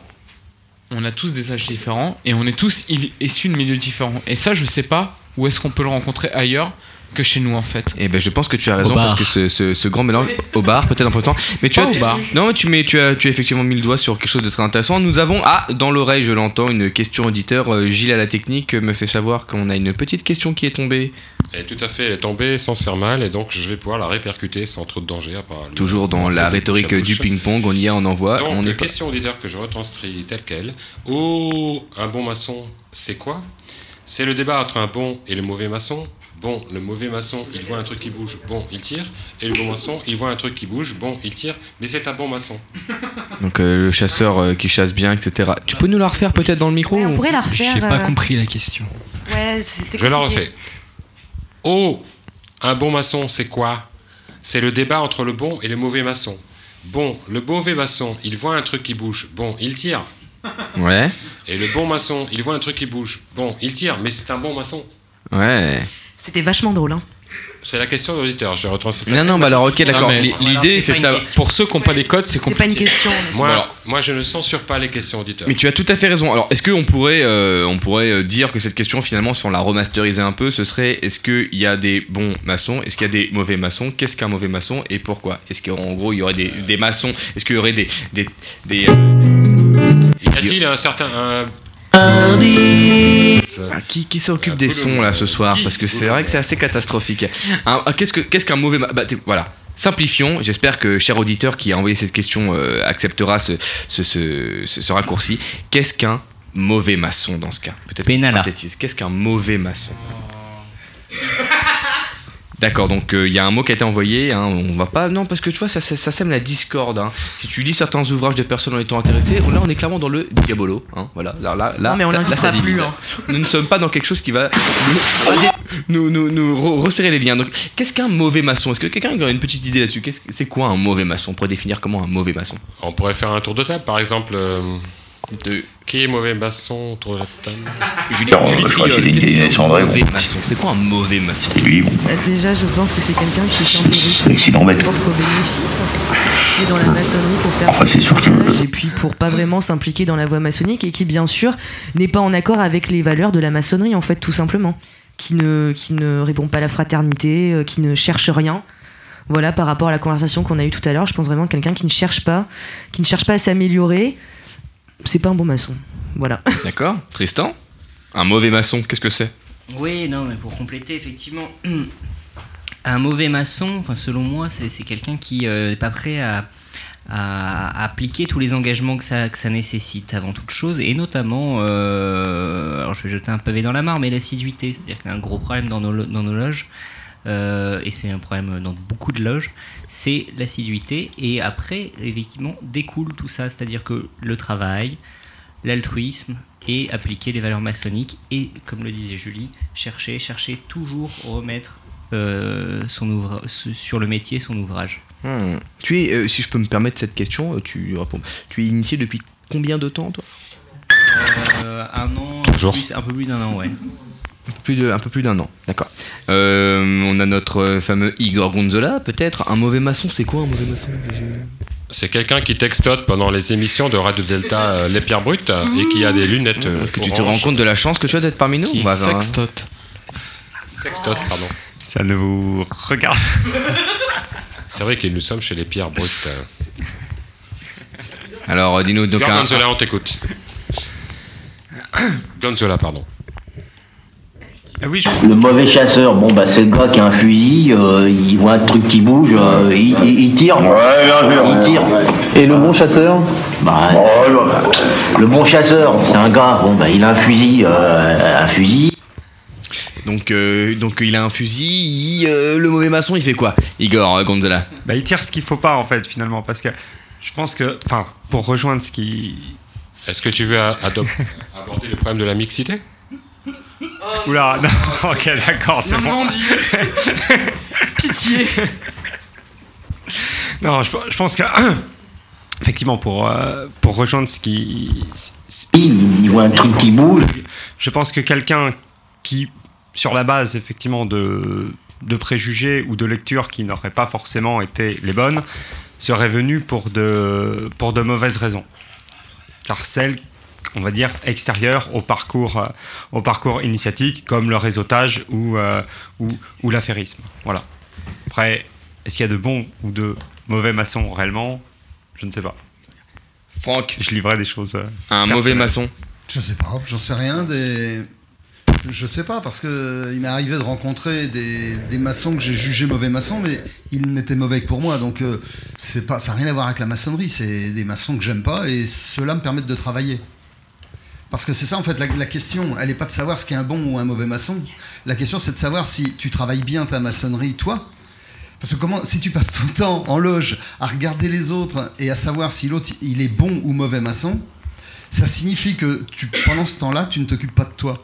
Et si tu rentres en loge pour commencer à juger les autres, bah, déjà, c'est peut-être toi le mauvais maçon. Donc, euh, je sais pas, euh, moi je vois, je vois des frères, des sœurs avec les- lesquels je m'entends bien certains jours, un peu moins d'autres jours, mais dans tous les cas de figure, ça me fait travailler moi. Et c'est la seule chose importante. Le reste, je sais pas, il n'y a pas de. Il n'y a, y a pas de règles, j'en sais rien. On va pas faire un, on va pas faire un bouquin sur le sujet des bons et des mauvais maçons. Je sais pas. Pas de, pas de, donc du coup, vue, pas de mauvais maçon, mais peut-être de mauvais états de conscience euh, quand tu es en loge qui te ferait percevoir des mauvais maçons, alors que tout est bon à prendre. Euh, Gilles à la technique? Oui, moi, je, très, très brièvement, je, euh, je rappellerai euh, sur une de, de- de nos autres émissions, 1, 2, 3 Soleil, on a reçu nos frères québécois qui ont une émission québécoise. Et nous avions deux, deux, deux frères, les animateurs de la radio québécoise, qui nous expliquaient qu'ils étaient entrés en maçonnerie pour, euh, parce qu'ils étaient complotistes et qu'ils étaient entrés en maçonnerie au départ pour aller voir de l'intérieur et répercuter à l'extérieur tout ce qui se tramait à l'intérieur. Et qu'au bout de quelques semaines, quelques mois, ils avaient été complètement retournés et maintenant ce sont des initiés, ils ont évolué et ils ont une radio maçonnique. Voilà. Donc moi je serais plutôt comme Franck. Il- Les, les mauvais maçons, en fait, euh, on ne, peut, on ne pourrait à la limite ne s'en vouloir qu'à nous-mêmes puisque le processus pour rentrer en maçonnerie est quand même compliqué. Ne rentre pas qui veut, hein, c'est complexe. On est l'in- l'inverse d'une secte, hein, on rentre difficilement, on part très facilement. Et ça coûte pas cher. voilà. Après, euh, il y a- oui, il y a que ça, ça coûte pas cher, il y en a qui peuvent ne pas être d'accord. Mais bon. Après, euh, je, je dirais qu'on a, on a chacun son rythme d'évolution et que donc on, on- voilà quoi, on peut être euh, aux yeux de quelqu'un d'autre qui va plus vite mauvais un temps, puis ensuite être bon, mais, mais ça veut dire quoi en fait? Tant qu'on est là, qu'on est assidu, comme le disait euh, tout, tout à l'heure. euh, Tristan, Tristan, notre ami Tristan. extrêmement important puisque nous, nous sommes un, nous sommes une, une structure, une, un rassemblement d'humains initiatique, enfin une société initiatique. Donc l'assiduité, le vécu, c'est ce qui est le plus le, le principal en fait. Un bon maçon est celui qui est là. Qu'est-ce- Enfin, un, mauvais, un mauvais maçon et une mauvaise maçonne, qu'est-ce Qu'est-ce qu'un mauvais maçon donc en une minute Celui qui ne boit que de l'eau, je sais pas. Oui, c'est possible. J'en connais pas, Ne hein. m'a pas donné une mauvaise image de la franc-maçonnerie. Euh, Sofiane, en une minute, qu'est-ce qu'un mauvais maçon pour le. Oula, euh, une minute ça va peut-être faire un peu long pour moi, après tout je j'ai pas été initié il y a longtemps. Moi je pense que c'est un... 60 secondes. C'est un faux... Merci. Euh, je pense que c'est un faux débat. Ça fait partie des questions qu'on se pose, mais ça a finalement pas beaucoup d'intérêt parce que quand bien même on aurait la réponse, on n'aurait pas forcément de solution à apporter. Enfin, qu'est-ce qu'on ferait si on avait quelqu'un dans la loge qu'on considérait comme un mauvais maçon? Est-ce qu'on le, pousserait vers la porte ou, est-ce qu'on chercherait à l'améliorer? Euh, Après tout, euh, la question elle se pose pas vraiment pour moi. De toute façon, on cherche tous à s'améliorer. Alors, quand bien même il y aurait quelqu'un qui serait un mauvais maçon, bah, le peu de temps qu'on passerait avec lui, je pense qu'on passerait, on passerait à essayer de, de faire en sorte. Quand vous aurez profité de nuits gratuites sur Hum, voilà, Quand tu auras profité donc de nuit gratuite, merci pour cette petite pause. Euh, la sagesse, donc à 20 ans, euh, Sofiane va nous poser une, une phrase d'une grande sagesse dont on va tous euh, s'inspirer. Il y en a la technique, tu voulais dire quelque chose? Oui, un dernier mot, et je le laisserai à mes, à mes amis euh, Didier Bourdon, Pascal Légitimus. Voilà. Bah, le bon chasseur, c'est un gars, bon, bah, il a un fusil, euh, un fusil, il, il voit un truc qui bouge, euh, il, il tire, mais. Bah, c'est pour la même chose, quoi. Bon, il y a le bon chasseur, puis il y a le mauvais chasseur, hein, il y a le viandard, puis il y a le. Voilà, je pense que, je pense que tout est dit. Je pense Nous que tout est avons euh, eu le plaisir d'enregistrer, euh, dis-moi Yann à la technique, une petite interview euh, il y a quelques temps. Là, tu pourrais peut-être nous l'envoyer, c'est c'est le moment. Il n'y a non pas très longtemps. c'est- Ouais. c'est- c'est Tu l'as encore dans tes dossiers ou pas? Attends, attends, attends, je cherche. Tu je crois que c'est- cherche. c'est c'est l'interview. C'est pas l'heure de la récréation, là Non, c'est pas encore maintenant. Va, va faire pipi et- voilà. C'est exactement ça. Si tu nous envoies l'interview là, c'est le moment. Et oui, grâce à la magie de l'enregistrement, et bah on peut être avec Antoine euh, tout de suite en direct, mais faussement en direct parce que bah Antoine n'est pas avec nous maintenant. An- Antoine, pourquoi t'es pas avec nous tout de suite? Alors oui, en effet, bonsoir à tous. Euh, alors ce soir, je suis euh, amené à, d'autres travaux, puisque j'ai un, filleul euh, que j'apprécie beaucoup, qui, est initié et, et, dont le terme consacré est recevoir la lumière. Et donc je tiens à être présent avec lui, mais je suis aussi avec vous. Donc heureusement que t'as précisé que c'était un filleul que tu appréciais beaucoup parce que si tu l'appréciais pas, bah tu serais avec nous. C'est ça en fait finalement l'histoire. Non, c'est c'est. Oui, effectivement. euh, la- c'est ça, c'est logique. Alors Antoine, bah euh, bonjour. Euh, An- Antoine, tout d'abord, euh, comment t'appelles-tu? Alors Antoine Achard, euh, voilà, j'ai, il y a peut-être des questions qui vont plus développer sur ma personne, donc euh, je te laisse continuer. Voilà, pardonne-moi ce petit contre-pied, Antoine, je voulais juste te faire blaguer. Alors, parle-nous un peu de toi, alors, en bref, ton âge, ta loge, peut-être ton film préféré, et surtout pourquoi? Alors j'ai 24 ans, ma loge est Confucius, donc c'est la loge numéro 978 à la Grande Loge de France. Euh, et donc euh, je suis rentré il y a à peu près 3 ans, je développerai un peu plus là-dessus euh, par la suite. Et euh, mon film préféré, bon écoutez, euh, c'est une question difficile, il y en a beaucoup. Euh, l'esprit, le premier. Inception peut-être, ouais. c'est un grand chef-d'œuvre. Je comprends. Alors, jeune, euh, jeune et franc-maçon, euh, bah, qu'est-ce qui t'a attiré en fait dans la franc-maçonnerie? Parce que pour il y a plein de choses qui peuvent attirer des jeunes. hein, on comprend tout ça, on est tous jeunes ici. Et pourquoi est-ce qu'à un moment donné vouloir aller vers la franc-maçonnerie? Enfin, tous jeunes, plus ou moins. Alors c'est- c'est une excellente question. Euh, moi c'est un petit peu spécial, c'est-à-dire que j'ai baigné dedans tout petit, euh, par euh, dans la franc-maçonnerie et dans les ordres initiatiques traditionnels en général. Euh, donc il y a une imprégnation qui s'est faite qui était un petit peu particulière. Euh, et je pensais qu'en fait les jeunes qui rentraient en maçonnerie euh, et qui faisaient ce type de démarche étaient globalement euh, avaient un entourage de ce type. Et en fait je me suis rendu compte par des activités euh, et des rencontres entre jeunes maçons que c'était pas le cas.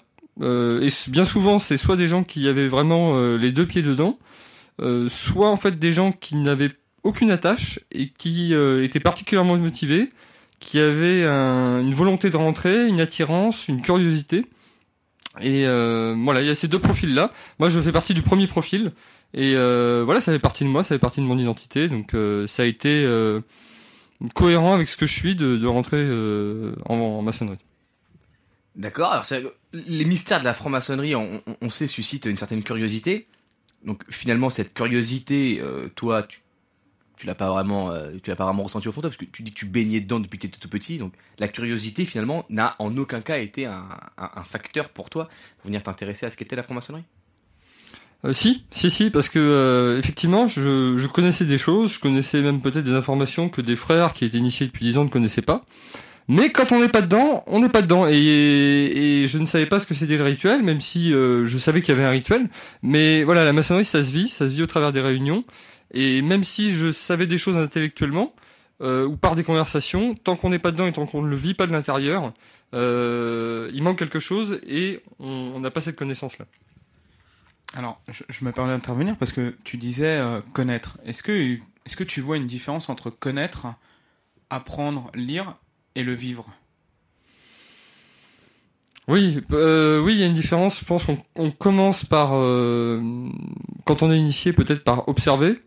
Ensuite, euh, une fois qu'on a un petit peu euh, capté ou, ou qu'on s'est un petit peu imprégné de ce qui se passait, peut-être qu'on le vit. Et à force de le vivre et de l'éprouver, peut-être qu'au bout de quelques années, on, on connaît un peu. Voilà. En tout cas, c'est ce qu'on essaye de faire. Donc, la curiosité, un bon vecteur, en tout cas, dans un premier temps, pour aller s'intéresser éventuellement à ce qu'est la franc-maçonnerie. Euh, une autre petite question quand même, Mathias, que toujours cette histoire de, de, de mystère, de secret, euh, être dans l'ombre, tu voulais me dire, rajouter quelque chose par rapport à ça? Oui, exactement. Alors, euh, curi- curiosité, oui, voilà, exactement. Curiosité, c'est le terme que qu'on a employé, mais nos rituels disent aussi que on ne doit pas venir par curiosité. Alors, il faut. La curiosité, c'est ce qui va t'amener en amont, avant que tu aies connaissance de ça. Donc moi, je te demande de te remettre dans la peau de celui qui, avant d'avoir pris connaissance de ce dont tu es en train de me parler, est-ce qu'il vient animer de la curiosité? Est-ce que c'est- cette curiosité, justement, est bonne? Alors, euh, pour, pour- pour expliciter ce que j'entendais par curiosité, moi je l'interprète dans le sens où il ne faut pas une curiosité malsaine, mais une curiosité dans le sens d'une recherche ou d'une quête. Voilà. Et pas la curiosité qu'on trouve sur Mars.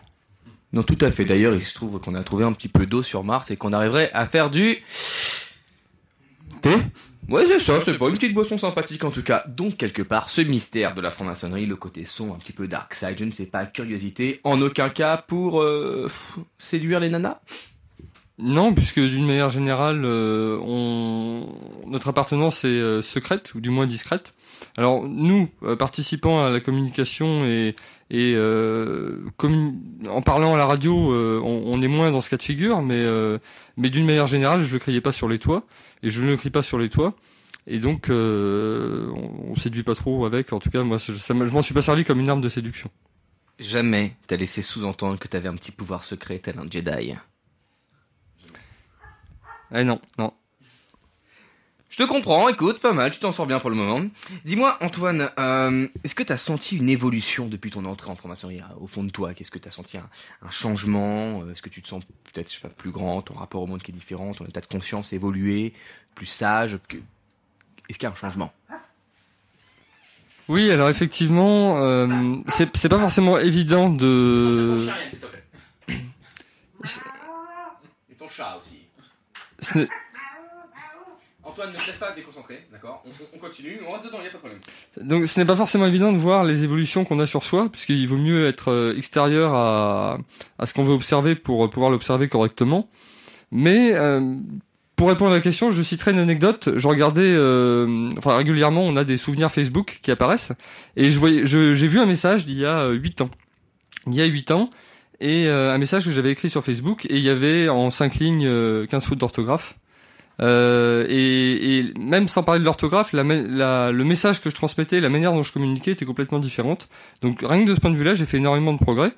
Et euh, ce n'est pas qu'un progrès en communication, mais même euh, au niveau de la tempérance des sentiments, au niveau d'une capacité de résilience, je pense, la communication en général, l'ouverture à l'autre, l'empathie. Oui, je pense que ça m'a fait faire des progrès. Donc, en positif, en ce sens, est-ce que tu recommanderais à tes contemporains jeunes et peut-être moins jeunes la franc-maçonnerie? Oui, bien sûr. Ça, c'est- je, pour moi, c'est quelque chose de positif, donc je, je pourrais leur recommander, bien sûr. Euh, c'est pas la voie, la seule voie possible. On peut progresser de différentes manières, mais en tout cas, oui. Pour, je pense que c'est une démarche qui est positive dès lors qu'on qu'on fréquente la loge, qu'on travaille, qu'on réfléchit et qu'on échange avec ses frères. On se retrouve au Gazagap après. Exactement, parce que ça fait toujours plaisir de boire un petit verre ensemble. Si tu avais en face de toi tout de suite un jeune ou une jeune qui était intéressé par la franc-maçonnerie, qu'est-ce que tu lui dirais si tu avais euh, allez, euh, 20 secondes à les consacrer, pas plus? Euh, alors je lui dirais pas rentre, parce que je sais pas si cette personne-là est faite pour la maçonnerie. Je lui dirais viens, viens nous découvrir. Et puis euh, voilà, des tenues blanches ouvertes, des Saint-Jean, et, et puis fais-toi ton avis. Et puis si t'as envie, tu- on, on te fait rentrer, et si t'as pas envie, bah c'est pas grave. Puis on est bons amis, voilà. Et ça fait 20 secondes. Exactement, tu es donc le roi du timing. Euh, Antoine, tu connais Harry Potter? Ouais, t'as lu un peu Harry Potter? J'ai lu un petit peu, j'ai tous vu et j'en ai lu certains. Bon, très bien, c'est suffisant pour ma question. Euh, si t'étais à la place de Harry Potter et que tu avais la baguette de Suro, celle qui te permet de faire tout ce que tu veux, et justement, tu pouvais t'en servir, mais tu pouvais t'en servir qu'une seule fois. Qu'est-ce que tu ferais avec? Oh là, la vaste question. Bon, dans, dans mes souvenirs, Harry a plutôt la cape d'invisibilité que la baguette de Suro. Euh... Ouais, mais il faut lire euh, tous les tomes, euh, Antoine. À la fin, il a une super baguette magique. D'ailleurs, il décide de la laisser. hein. Encore un petit symbole qu'on pourrait étayer plus tard, mais c'est pas la question. Bon, cette fameuse baguette, t'as un pouvoir, tu peux faire un truc. Tu fais quoi? Hmm, je sais pas, sans, sans le délai de réflexion, je... Il y a plein de choses que j'aimerais faire. S'il y avait un exemple, je saurais pas dire, il me faudrait, il me faudrait de la réflexion. Je ferai un vœu pour euh, l'utiliser autant de fois que je veux. Alors ça, on connaît tous cette technique. Euh, non, mais non, ça ne marche pas. Le génie dans Aladdin, il l'a dit déjà. Euh, très bien. Donc tu n'as pas su répondre à cette question, donc tu dois aller sur la question bonus et subsidiaire, qui est absolument indispensable et tout le monde veut le savoir. Antoine, quelle est la différence entre un canard? En- entre un canard et quoi? Est-ce qu'il faut, pour pouvoir comparer, il faut deux points de comparaison Très bien. Donc c'est donc la troisième question qui va être euh, due à répondre parce que tu n'as pas su faire ni la première ni la deuxième. Donc la troisième, pardonne-moi, Antoine, slip ou caleçon? Plutôt caleçon. Ouh Question de liberté ou choix personnel? Hum, choix personnel. Écoutez, vous voyez bien, les francs-maçons sont des humains comme tout le monde. Antoine, il est comme nous, il est comme vous autres. Antoine, un petit mot pour terminer, ce que tu veux, t'as la parole. Oui, je regrette de pas euh, pouvoir partager plus longuement cette soirée avec vous. Malheureusement, je, je ne peux pas être partout. Mais en tout cas, je suis content d'avoir pu participer, d'avoir pu apporter ma pierre et je suis toujours content de vous retrouver, que ce soit pour la radio, pour prendre un verre ou pour discuter. Voilà. Et un, un grand merci à nos auditeurs qui nous écoutent, bien sûr. Et voilà, bah écoute, euh, on, te remercie beaucoup Antoine. Euh, à l'heure on écoutera ces, mots, bah tu, ne seras déjà plus parmi nous, mais tu seras encore présent avec nous dans nos cœurs. Et puis, et puis on t'entend. Euh, Antoine qui nous retrouvera très certainement lors de la prochaine émission des Pierres Brutes. et à tous, je vous dis à tout de suite maintenant dans le vrai présent. Allez, bisous tout le monde. Le vrai présent, c'est de. Mais qu'est-ce qu'elle nous fait faire la sexualité C'est quand même absolument hallucinant aujourd'hui. Je parlais là avant et je parle maintenant tout de suite. C'est quand on est jeune, il se passe des choses absolument dingues. C'est We Are Young, Mika, la musique. Question auditeur? Gilles, euh, Gilles la technique, qu'est-ce qui se passe? Tu me fais un signe Question auditeur. Question euh, auditeur. de Très bien. Marie-Pascal. Mais écoute, on écoute. Qui nous dit euh, J'arrive pas à vous capter. Alors je passe la parole à Yann à la technique qui va, nous, qui va répondre à Marie-Pascal comment nous capter? Alors, oui, effectivement, si vous n'arrivez pas à nous capter, c'est qu'il faut euh, cliquer plusieurs fois sur le player de. euh, D'accord. Et tu penses que les, tu Le- penses que le les gens play, étant- le bouton play. Qui, qui t'entend en fait Le quand tu dis play. ça Les gens. voilà. Les gens qui ont cliqué déjà plusieurs fois. C'est la bonne question. Et là, on va lancer. La musique, c'est Mika euh, pour euh, We Are Young, We Don't Kick Out.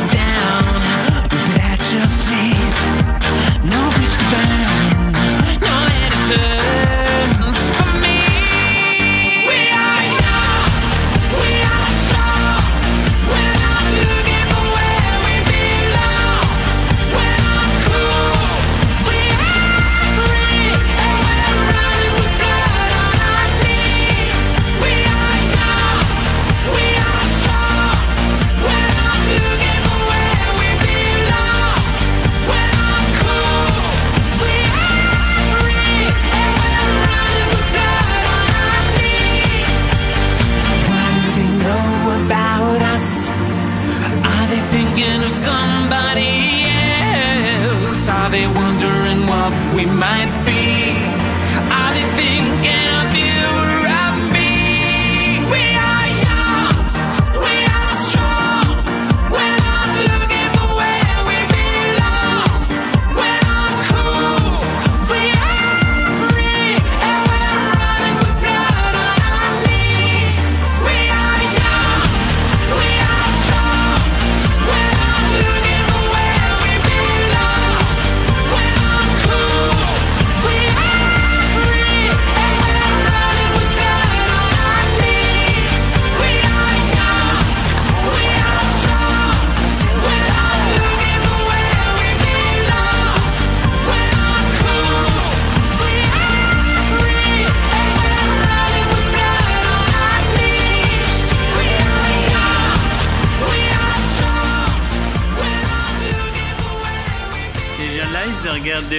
Mon âme et ils m'ont filé un numéro qui correspond à mon ordre d'arrivée chez eux. Merci, euh, merci beaucoup Yann à la technique pour ce petit mot qui nous a tous euh, ravis. Vous êtes toujours sur euh, Radio Delta dans l'émission Les Pierres Brutes et ce soir c'est la grande première et comme c'est la grande première on est tous contents Et la prochaine fois on évitera de saturer. À, à la porte, faire le pipi dehors. Ce soir émission spéciale. On ne sature pas les micros, s'il vous plaît. Exactement, on évite de saturer les micros. Donc nous arrivons donc dans la deuxième partie de cette émission. Et ce soir, avec nous, un, euh, un invité spécial. C'est Franck Fouqueret ce soir avec nous. Donc Franck Fouqueret, euh, auteur de plusieurs ouvrages maçonniques, dont Manuel de survie pour apprentis euh, francs-maçons voulant démissionner, Ma franc-maçonnerie mise à nu pour les profanes avec une superbe couverture. Hein, je vous en parlerai plus tard. Manuel de sauvetage pour compagnons hein, en préparation, il est à venir. Manuel de sauvetage d'apprentis francs-maçons sans instructeur et plus récemment, manuel de secours pour vénérable maître seul en loge. Mais c'est aussi un site internet, voire de grand maître. Mais c'est aussi un site internet On va rentrer qui propose beaucoup de choses, de l'entraide entre maçons jusqu'à de la rencontre amoureuse. Et oui, même les maçons aiment se faire des bisous et partager un dessert au restaurant, hein, sauf quand c'est le serveur qui apporte deux cuillères alors que t'as rien demandé parce que c'est ton dessert à toi, mais c'est pas la question. C'est aussi des tutos en vidéo sur différents symboles maçonniques, des projets de radio. J'ai en tête une émission qui verra le jour prochainement, à savoir Instruction pour apprentis francs-maçons. On en parlera plus tard peut-être. Bref, Franck Fouqueret, un homme qui travaille beaucoup, qui entreprend et qui nous fait le plaisir d'être parmi nous ce soir sur Radio Delta dans cette superbe émission Les Pierres Brutes, une émission faite par les jeunes, pour les jeunes et pas que. Franck, merci d'être là. Merci de m'accueillir. Merci d'être venu. Ah, Alors Franck, bah, ce soir tu es avec nous euh, et l'émission, euh, le thème c'est euh, pourquoi s'engager dans la voie maçonnique quand on est jeune et il se trouve, bah, en tout cas moi personnellement, peut-être quelqu'un autour de cette table aussi, bon, bah, j'ai lu le, ton, livre Manuel de sauvetage pour apprentis francs-maçons franc- francs-maçons sans instructeur. Il me semble que c'est dans le, thème. Qu'est-ce que ça, qu'est-ce que tu as envie de nous dire toi qui arrive aujourd'hui dans cette émission autour de toi, dans cette table, sur cette table, autour de cette table-là, il y a plein d'apprentis. Qu'est-ce que tu vois de, qu'est-ce que tu de nous dire? Rien. Et bah tu vois, je te Merci, remercie. Euh, et c'est ça, c'est ça qui est le plus important. Et Non il mais faut acheter son livre, hein, donc c'est que des pages blanches. C'est ça. Et je fournis le crayon.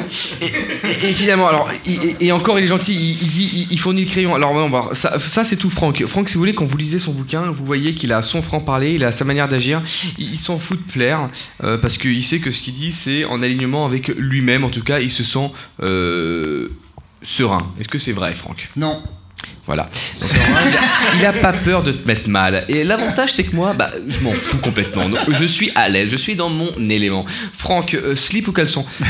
Alors, mais tu vois, tu commences, je continue. Non, mais bon. Qu'est-ce qu'ils ont répondu la semaine dernière? Ils ont répondu slip. Et Je t'engagerai à dire caleçon pour Allez, caleçon, plus de liberté. On l'a vu, on- on l'a vu plus tôt. Franck, euh, beaucoup de choses, et, et notamment bah, ces bouquins. euh, voilà, peut-être que tu voudrais nous en parler? Qu'est-ce qui te pousse à écrire sur la maçonnerie? Pourquoi est-ce que tu écris? Euh, un manuel de sauvetage d'apprenti franc-maçon sans instructeur? Écrire ça, faut être animé par quelque chose quand même. Oui, tout à fait. Euh, je suis pas allé à l'école, déjà pour commencer. Je suis pas resté dans ma famille très longtemps. Euh, on n'a pas voulu de moi en franc-maçonnerie. Et la loge qui m'a initié a explosé la semaine d'après. Ah, bon, ok. Ah oui, ça fait. Donc, et je suis né le jour des morts, le 2 novembre. Donc, euh, tout ça, ça fait beaucoup. Et peut-être que c'est du hasard, je sais pas, mais c'est c'est un alignement de coïncidences. Et voilà, ce sont des faits. Maintenant, euh, quand j'arrive en franc-maçonnerie et que ça explose et que je n'ai pas d'instructeur, j'ai deux solutions. Je me dis, on m'a menti, je prends mon sac, je m'en vais et je vais chercher autre chose. Ou je me dis, je reste là parce que le laboratoire, il se trouve ici. Et j'ai décidé de rester là. Alors, quand tu dis tout de suite, euh, je m'en fous de plaire, c'est pas vrai, non, j'adore plaire. Mais il m'arrive de m'en foutre de ne pas plaire. Et ça, c'est pas du tout la même chose. Ça veut dire que j'aime, j'aime qu'on m'aime, et je suis entouré de gens qui m'aiment, mais les gens qui ne doivent pas m'aimer, certains ne m'aiment pas pendant un certain temps, et puis au bout d'un moment, finissent par m'aimer. Puis s'ils m'aiment pas, ben, c'est comme ça. Et puis moi, j'aime pas tout le monde non plus. Donc voilà. Et ça s'appelle, le, ça s'appelle la vie de loge aussi. Dans une loge, on n'est pas tous obligés de se faire la bise sur la bouche tous les jours et puis euh, de se dire on s'aime. On peut très bien détester son frère, sa sœur, et puis à un moment donné se dire ça y est, grâce à ce que j'ai ressenti, j'ai pu travailler. Et moi, cette expérience, ça m'a donné un jour envie d'apprendre pour comprendre. Alors j'ai commencé à regarder les symboles, et puis je me suis dit qu'est-ce qu'ils signifient. Et j'ai fait ce que j'ai fait dans, dans ma vie profane. J'ai été autodidacte, j'ai étudié, j'ai appris, j'ai compris certaines choses, et puis je me suis dit, bah, ces choses, je peux peut-être les partager maintenant. Et quand j'écris, en fait, je n'écris que des choses vécues, je ne parle que du vécu, en fait. Je j'ai pas du tout envie de jouer les professeurs. D'abord, j'ai pas vu beaucoup de professeurs, donc je sais pas à quoi ça ressemble, mais j'ai pas du tout envie de donner des cours. J'ai simplement envie de partager ce qui m'est arrivé, euh, parce que ça doit arriver à d'autres. Et là, je me suis rendu compte qu'il y avait beaucoup d'apprentis, beaucoup de compagnons et beaucoup de maîtres qui, à un moment donné, se disent Mais qu'est-ce que je suis venu faire ici? Et d'autres se disent Je suis venu chercher quelque chose et je ne l'ai pas trouvé, j'ai envie de partir. Et c'est là que je- j'ai commencé à intervenir avec mes écrits. Du vécu, donc, et à un moment donné, l'idée de se dire que ce que tu fais, ça a du sens parce que tu sens que ça a sa place. On entend ça. On a une question d'auditeur qui certainement rebondit avec ton propos, Franck. Je Euh, Gilles, la technique, on t'écoute Je ne sais pas si elle rebondit. En tout cas, elle s'adresse à Franck. Ah. Euh, la question est Franck, as-tu pensé au vaudou? Parce que là, ça fait quand même beaucoup pour un seul être humain. Ah, c'est pas faux. Oh, Tu peux nous reposer la question? As-tu pensé à quoi? Merci Adrien, j'ai pas tout compris. Redis-nous, j'ai la technique. là. Quelle est la question? L'auditeur demande à Franck s'il a pensé au vaudou. Je pense qu'il pense à sa propre expérience qu'il était en train de nous narrer tout à l'heure. Parce que là, ça fait quand même beaucoup pour un seul être humain. Voici la Ah, c'est pas faux. question. Tu peux donner tes réponses ou pas. Je sais pas. Alors justement, ça. euh, Nos questions sont en direct posées Non, par non, des vrais vais- auditeurs. hein. Non, non, mais c'est c'est une question, je comprends pas vraiment, mais je vais donner, je vais dire ce que m'inspire cette, euh, cette question. Elle m'inspire une phrase de Krishnamurti qui dit Il est bon de naître dans une religion, mais pas d'y mourir. Eh bien, je crois qu'il est bon de naître en maçonnerie, mais je ne suis pas certain aujourd'hui qu'il soit bon de passer sa vie en maçonnerie. Et je pense que la maçonnerie est un outil, à un moment donné, il faut le poser par terre et faire son chemin en laissant l'outil, ne plus avoir besoin de l'outil.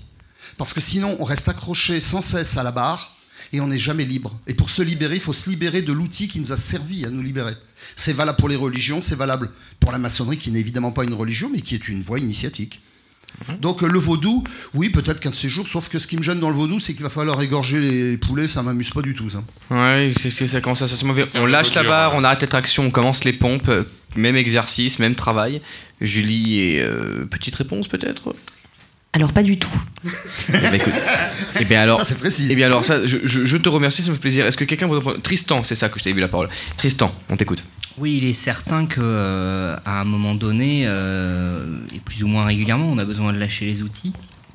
Ça ne veut pas dire qu'on doit oublier la manière dont on s'en sert. C'est-à-dire que je me sers pas euh, d'une perceuse et d'un tournevis tous les jours. Ça ne veut pas dire que quand j'ai besoin de m'en servir, je ne sais pas m'en servir. Voilà, c'est la petite réflexion que m'inspirait le, le propos de Franck. Alors j'ai demandé à l'auditeur en question en, direct de préciser, sa question puisque nous ne la comprenions pas trop. Donc il euh, précise, c'était plus pour rebondir, encore quelqu'un qui rebondit, on est entouré de marsupilami ici. C'était plus pour rebondir sur le côté pas de famille, pas d'instruction et la loge qui explose une semaine après son initiation. Donc c'était euh, un, un trait d'humour de l'auditeur. Ah, d'accord. Donc on était sur du second degré. Merci Euh, Mitch, c'était Mitch. C'était Mitch. Bah écoute, merci, Mitch. hein, mais en tout cas, tu es présent avec nous, tu nous écoutes, et là, on est vraiment très heureux. Euh, bah écoute, Mitch, peut-être pour étayer et donner à- la possibilité à Franck de rebondir une fois encore. euh, on a euh, les- la- le cas d'une personne à qui, Franck en l'occurrence, qui arrive dans une loge, une loge qui explose, quelqu'un qui n'a plus d'instructeur et quelqu'un qui tout, tout de même s'accroche au fait de, de vouloir euh, travailler son rapport à la vie, de travailler la vie, et de sentir qu'il y a quelque chose, il y a un invisible, et ça vaut le coup. Il voit qu'en franc-maçonnerie, il est quelque part pour une bonne raison, mais que les francs-maçons ne lui donnent pas euh, la possibilité d'exprimer ça. En l'occurrence, il n'y a pas d'instructeur. Donc, l'idée d'écrire un livre. Mhm. C'est un petit peu ça, finalement, Franck. J'ai j'ai une, une intervention du marsupilami. comme- Ah, le qui- marsupilami répond. Le marsupilami qui nous, qui nous dit arrêtez de rebondir, euh, vous me piquez mes effets de style. Ou bas, ou bas. Virgule à la ligne. Très bien. Euh, Est-ce que quelqu'un voudrait dire une dernière petite chose sur ce thème? Ben, Je le savais très bien. Julie Triol, on t'écoute. Alors non, moi je voudrais donner la, la parole à Anthony qui n'a pas encore eu l'occasion de parler mais qui a une question très pertinente à poser par rapport à ce qui a été dit déjà. Anthony Anthony, on le rappelle, c'est notre invité surprise de ce soir. Anthony, peut-être il est bon de le préciser, euh, Anthony n'a pas encore été initié. Anthony n'est pas initié. Anthony est ce qu'on appelle un profane? Au lieu de lâcher l'outil, ne faut-il pas plutôt lâcher la construction et passer à d'autres constructions? Hmm. En fait, en fait, je vais répondre, je vais répondre aux deux. Je vais répondre aux deux, quoi qu'il y a eu qu'une question, mais, mais il ne s'agit pas de prendre. La maçonnerie, c'est pas une perceuse. La maçonnerie, c'est que on observe ce qui se trouve autour. Ce qui se trouve autour, quand on lève les yeux au ciel, c'est de la géométrie sacrée. La maçonnerie, c'est étudier cette géométrie sacrée, c'est s'associer à cet univers, c'est prendre conscience qu'à tout moment, la mort, la vie et la renaissance sont liées et ne cessent jamais. Donc il ne s'agit pas du tout, et là je rebondis sur le sujet d'avant, parce que tout à l'heure, il y a eu une, un- une discussion sur euh, oui, mais quand on est jeune, on a conscience de la mort. Mais c'était pas du tout mon propos. J'ai laissé, j'ai laissé discuter. Mais c'est pas du tout mon propos. Le propos, c'est le principe du vivre, mourir et renaître à tout instant. C'est de laisser mourir le vieil homme pour être dans la rectitude permanente. Et au jour, le jour où on est dans cette rectitude, le moment, et ça peut arriver à 25 ans, c'est ce qu'on appelle dans certaines voies l'éveil. ce qu'on appelle en ancien grec l'égrégorao. Égrégorao, c'est pas se tenir la main dans une chaîne d'union et puis se dire Oh, qu'est-ce qu'on est bien tous ensemble? Ça veut dire éveil dans l'étymologie. Et donc cet éveil, ça peut arriver à 25 ans, ça peut arriver à 40, à 60 ou jamais. Eh bien, ce moment-là, il n'y a plus de vie, il n'y a plus de mort, il n'y a que la rectitude du moment présent. Eh bien, le jour où on ressent cela, il n'est plus besoin d'utiliser ces outils, puisque ces outils nous habitent, ils sont intériorisés. Et il n'est pas besoin à ce moment-là de changer de temple ou de changer, parce que tant qu'on change de temple, c'est qu'on cherche. Tant qu'on cherche, on ne trouve pas. Il faut faire ce qu'on appelle une démarche. Démarche, ça veut dire arrêter de marcher. Et donc arrêter de marcher, ça veut dire se mettre en rectitude et sentir. Maintenant, pour arriver à faire cela, il faut simplement avoir été d'abord très jeune, courir beaucoup, se fatiguer un peu, et à un moment donné sentir autre chose. Et pour ça, c'est comme pour la pousse des plantes. On a beau dire, on a beau faire, il faut du temps. Même si aujourd'hui, grâce aux moyens du transhumanisme, on va être capable de rendre les gens immortels, le problème, c'est qu'en tuant la mort, on va en même temps tuer la vie. Parce qu'en croyant vivre 200 ans, on va devenir immortel, c'est complètement faux. Il y aura toujours au bout un autre bout. Et puis cet autre bout, c'est la fin. Et cette fin, tant qu'elle existera, on est hanté par cette mort qui nous empêche de vivre la vie. C'est un principe, mais les philosophes travaillent dessus depuis 25 siècles. Il n'y avait pas besoin de rentrer en loge pour comprendre ça. Et puis c'est pas de le comprendre, ça c'est de le comprendre par ce qu'on ressent. Et c'est ça qu'on ressent avec un petit peu de temps maçonnique. Et pourtant, tu es franc-maçon. Oui, alors? Tu es toujours. Mais du coup, ces outils, t'en as encore besoin ou pas? Ah, les outils, bien sûr. Mais les outils, j'en aurais toujours besoin. J'ai pas dit qu'on n'a plus besoin des outils. Je dis qu'on habite ces outils. Ça veut dire que on incarne. Et à partir du moment où on incarne, eh bien, on n'a plus besoin d'aller chercher à l'extérieur. Ça vit à l'intérieur de soi, tout simplement.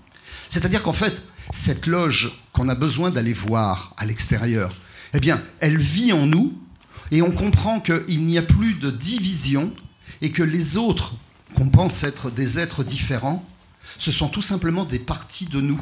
Il n'existe qu'un univers, c'est nous. Et là, ça s'appelle l'unité. Mais avant d'arriver à cette unité, il faut travailler beaucoup la division.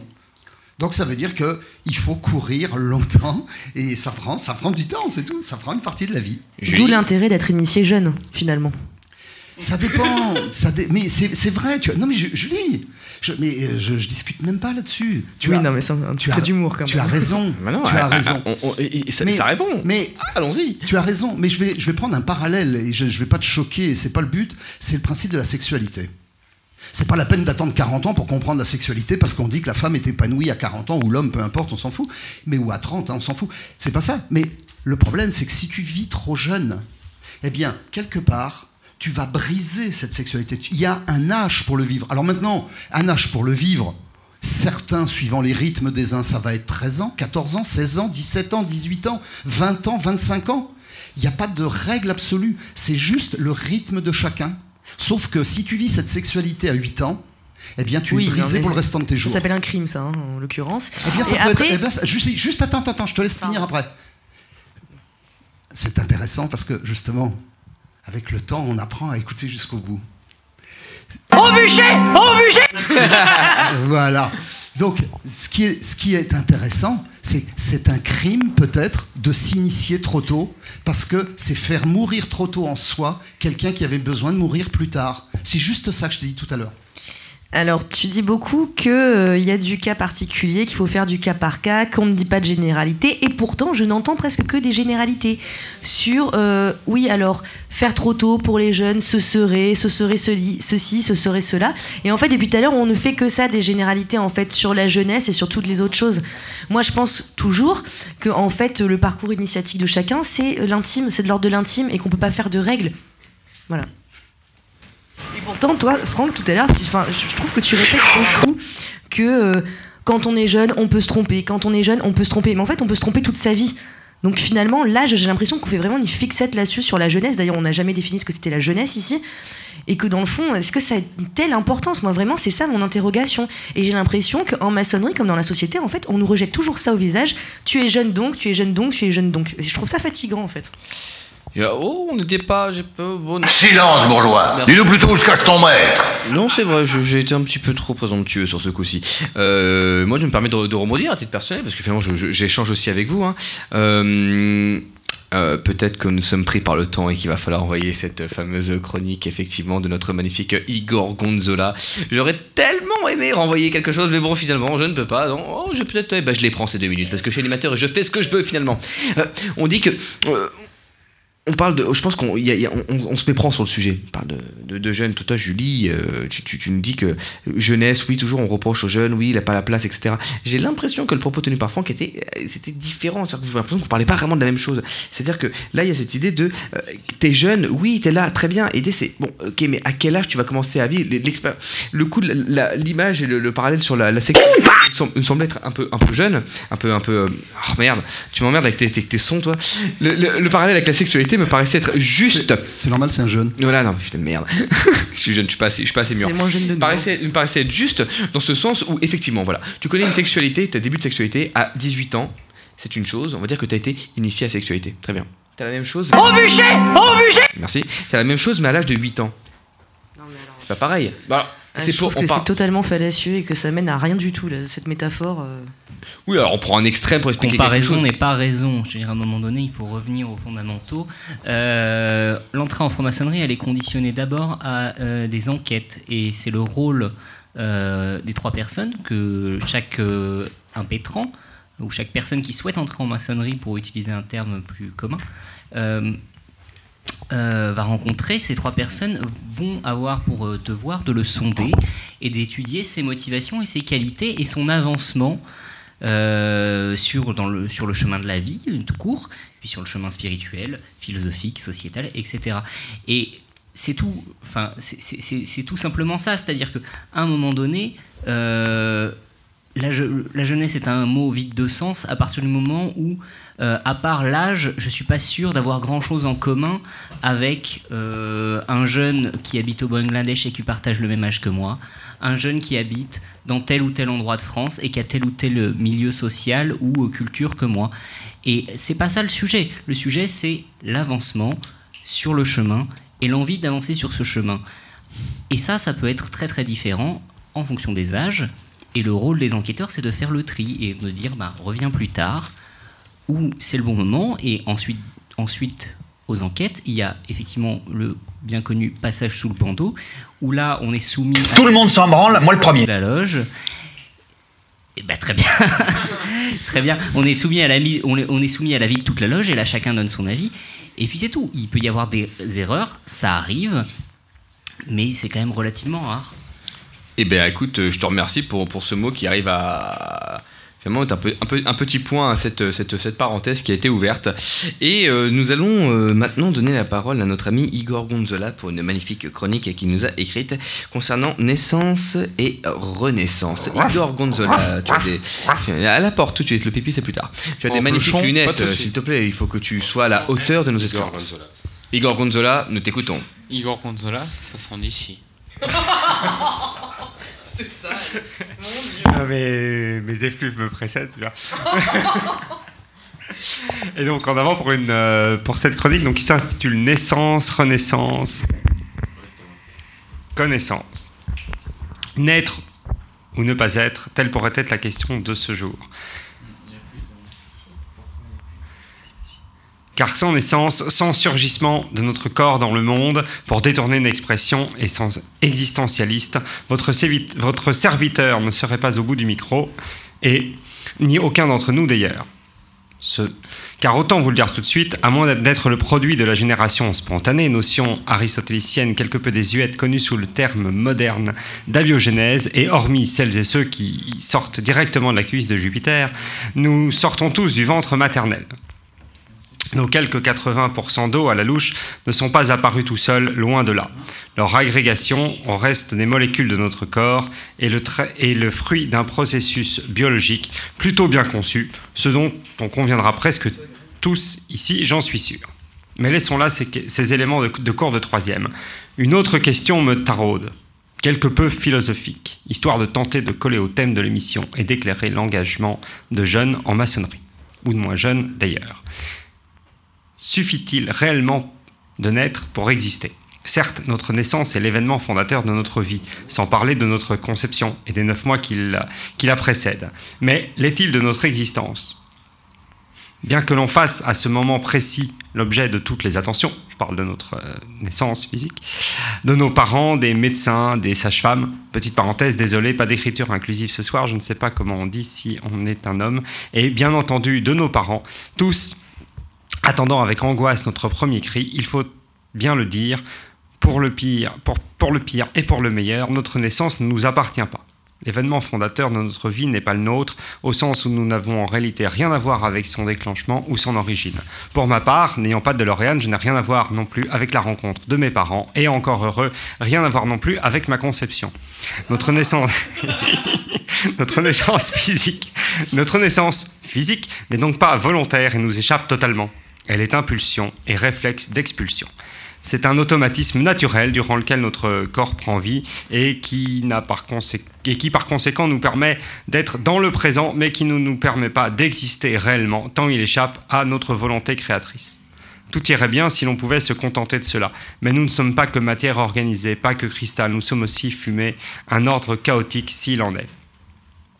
Notre corps n'est peut-être pas nous, pas totalement, parce que l'on n'est pas que présent, mais aussi producteur de passé comme de futur. Mémoriel, cela va sans dire.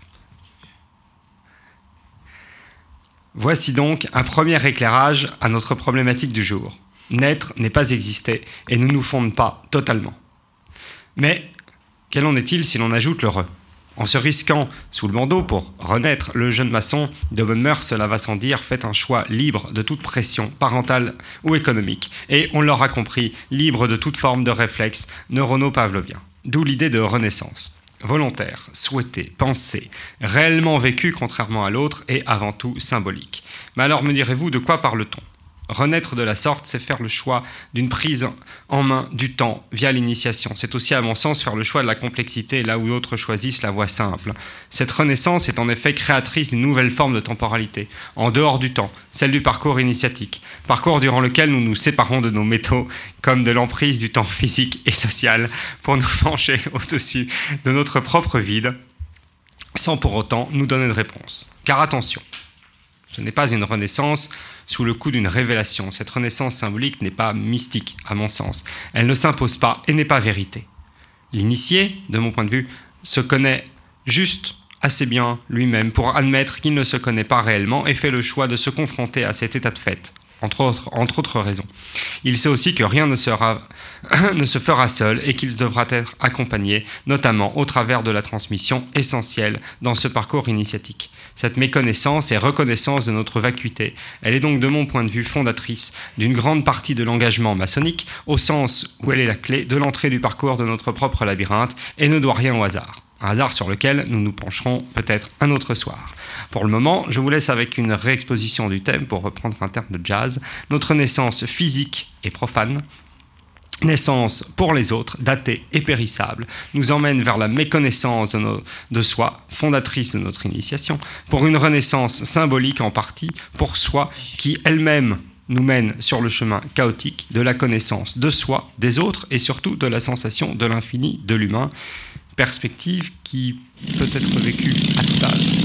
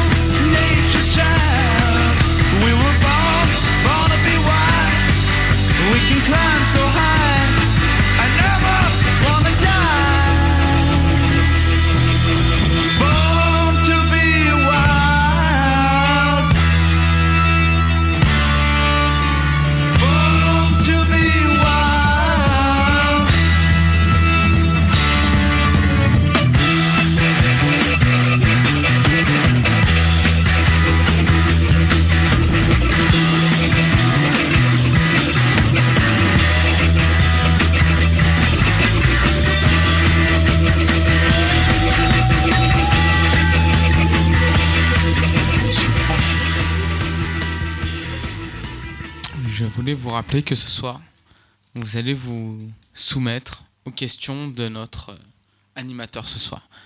Et avant de répondre à ces questions, je voulais vous soumettre ces questions, ces questions-là. Si jamais vous manquiez à une parole aussi solennellement donnée, buvez.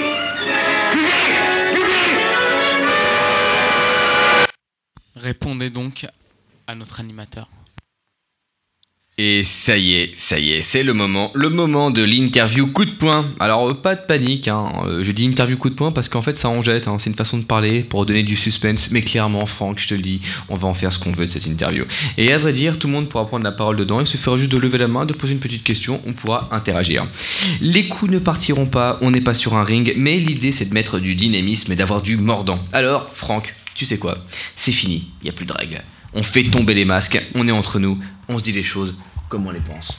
T'es d'accord? D'accord. Ça me va. Franck, j'ai pu comprendre hein, par des petites recherches sur toi que tu étais un auteur assez controversé dans le milieu maçonnique. Disons que tu ne fais pas l'unanimité. Est-ce que tu sais pourquoi? Aurais-tu une idée? Bien sûr. Quand tu déranges, quand tu déranges parce que tu renvoies des miroirs, forcément, ça déplaît. Donc euh, je dis des choses, je, je parle de choses que je vis, mais qui renvoient, qui fait miroir à des gens. Regarde à cette table tout à l'heure. Je dis un truc, on en a deux qui euh, n'étaient pas du tout d'accord. Ils sont pas du tout d'accord.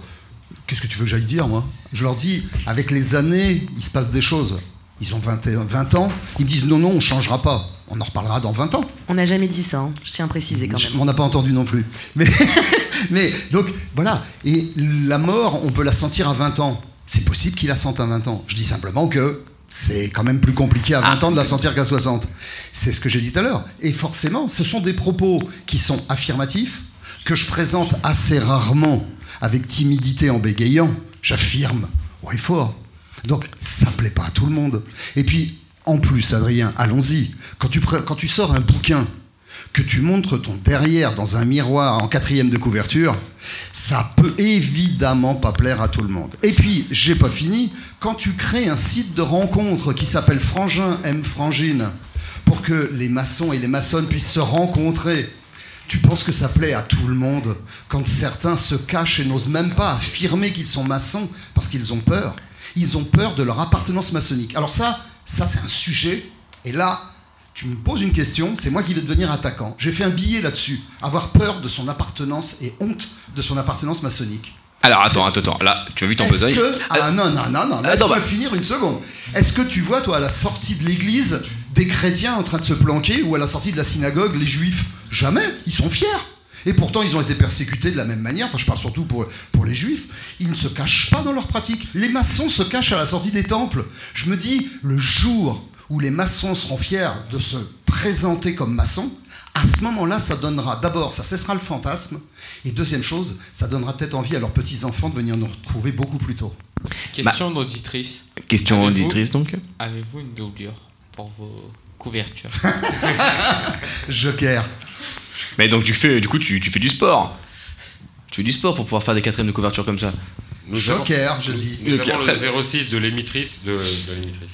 Euh, De- de du coup- euh, dans le back-office. hein. Franck, euh, plus, plus sérieusement, Passez sur onvarentrer.com. cette, euh, cette volonté de, de rendre finalement la, la, la franc-maçonnerie un peu plus, on va dire, accessible, un peu moins, on va dire, mystérieuse, mystique, de la rendre un peu plus. euh, de, de vulgariser la franc-maçonnerie, cette volonté, cette quatrième de couverture où tu montes ton derrière, comme tu dis, euh, bof et seps, hein, cela dit en passant, une volonté peut-être de, de, de, de déranger, une volonté de, provoquer, de bousculer. Est-ce que tu as envie de bousculer peut-être un ordre établi, une vision de la franc-maçonnerie donc une... Ouais Bien sûr. Tous ceux qui autour de cette table ont été initiés savent que lors de l'initiation, on est bousculé. Mais la question, c'est pas de savoir si on est ou pas bousculé. La question, c'est quelle est l'intention qui se cache derrière. Ceux qui te bousculent te tiennent, t'accompagnent et t'emmènent vers quelque chose de très doux, puisqu'à la fin, ils te prennent dans leurs bras et t'embrassent. Là, moi, je bouscule, mais je bouscule pas simplement pour créer du chaos, c'est que je bouscule pour réveiller ceux qui parfois s'endorment. Donc il n'y a, y a, aucune, a aucune mauvaise intention dans, mon, dans mes actions, dans mes propos. C'est toujours bienveillant. Et d'ailleurs, les gens qui, qui me lisent le disent. Ils disent c'est intéressant parce que c'est vrai, quand on voit la couverture, c'est un côté provocateur. Quand on te lit, on a l'impression de voir un ami qui nous parle.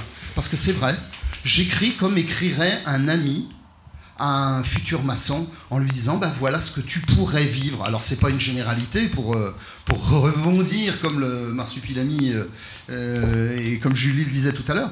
Non, c'est c'est pas une généralité, c'est voilà ce qui pourrait t'arriver. Moi, c'est ce qui m'est arrivé à moi. Alors, je témoigne. Très, eh ben, très bien. Et du coup, donc, dans cette volonté peut-être de bousculer, mais finalement de prendre dans les bras. Par exemple, on a un exemple ce soir.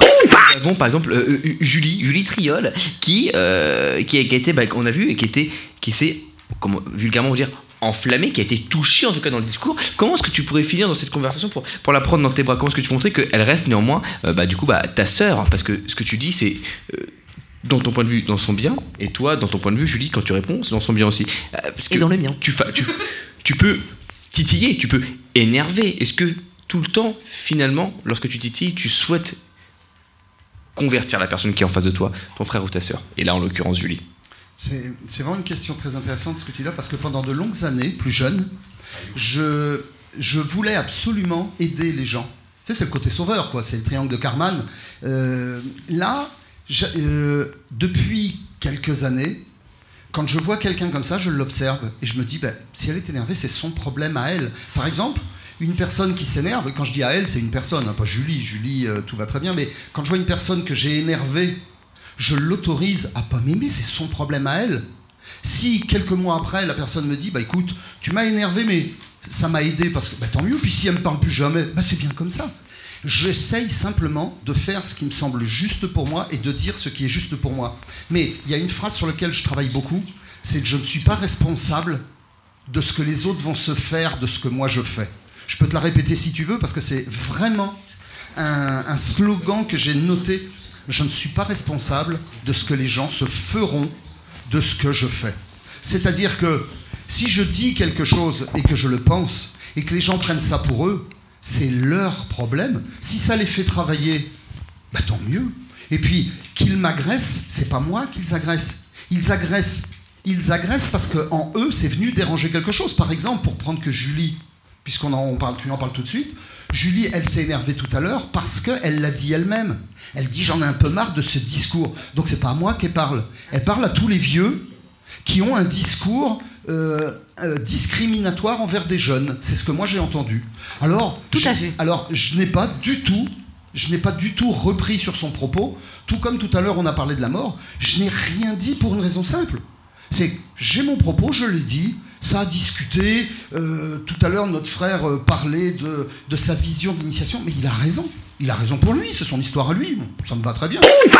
Demain matin, je vais penser comme lui, puis après-demain, pas. C'est, tout est bien comme ça. Ce qui est intéressant dans une loge, c'est si on est tous pareils, parce que le vénérable a fait de sorte que tout le monde se ressemble, eh bien ça s'appelle une secte.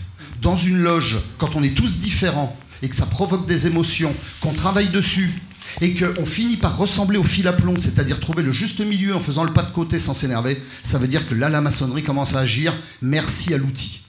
Bah écoute, faut- je pense qu'on pourrait donner la parole peut-être à Julie Triol, parce que euh, ça me semble complètement. Euh, tu veux répondre quelque Ah oui, chose non, mais moi je suis tout à fait d'accord avec Franck. Je pense qu'il a bien compris euh, qu'à la fois mon énervement n'avait rien de personnel et était purement intellectuel.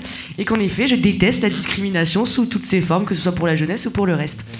Et du coup, là, moi j'aimerais justement poser une question à Anthony qu'on n'a pas encore trop entendu ce soir. Fait, Donc. Anthony, euh, juste pour euh, le rappeler, donc n'est pas maçon.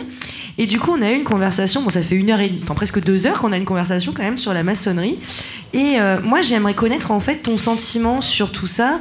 Toi, t'es pas maçon, bah du coup, qu'est-ce que tu penses de la maçonnerie Euh, Est-ce que l'émission a changé, t'a donné d'autres idées? Est-ce que ça t'a donné une autre approche? Est-ce que tu avais une idée de la maçonnerie avant, en fait? Et euh, du coup, est-ce que t'as toujours envie d'être initié Alors, tout d'abord, alors, tout d'abord, je voulais souligner la, puissance du débat, du verbe, de la parole, mais aussi le fait que malgré peut-être quelques énervements, il y a quand même l'idée de respect dans, dans les contradictions. Est-ce que ça a changé euh, mon opinion de la franc-maçonnerie? Alors je dirais non. Euh, alors moi, quelle est-elle mon opinion de la franc-maçonnerie? Alors je répondrai peut-être pourquoi je me suis, euh, pourquoi je me suis intéressé. En fait, on fait de la franc-maçonnerie les héritiers des bâtisseurs de, de pyramides, les bâtisseurs du temple, les chevaliers du temple, les philosophes des Lumières.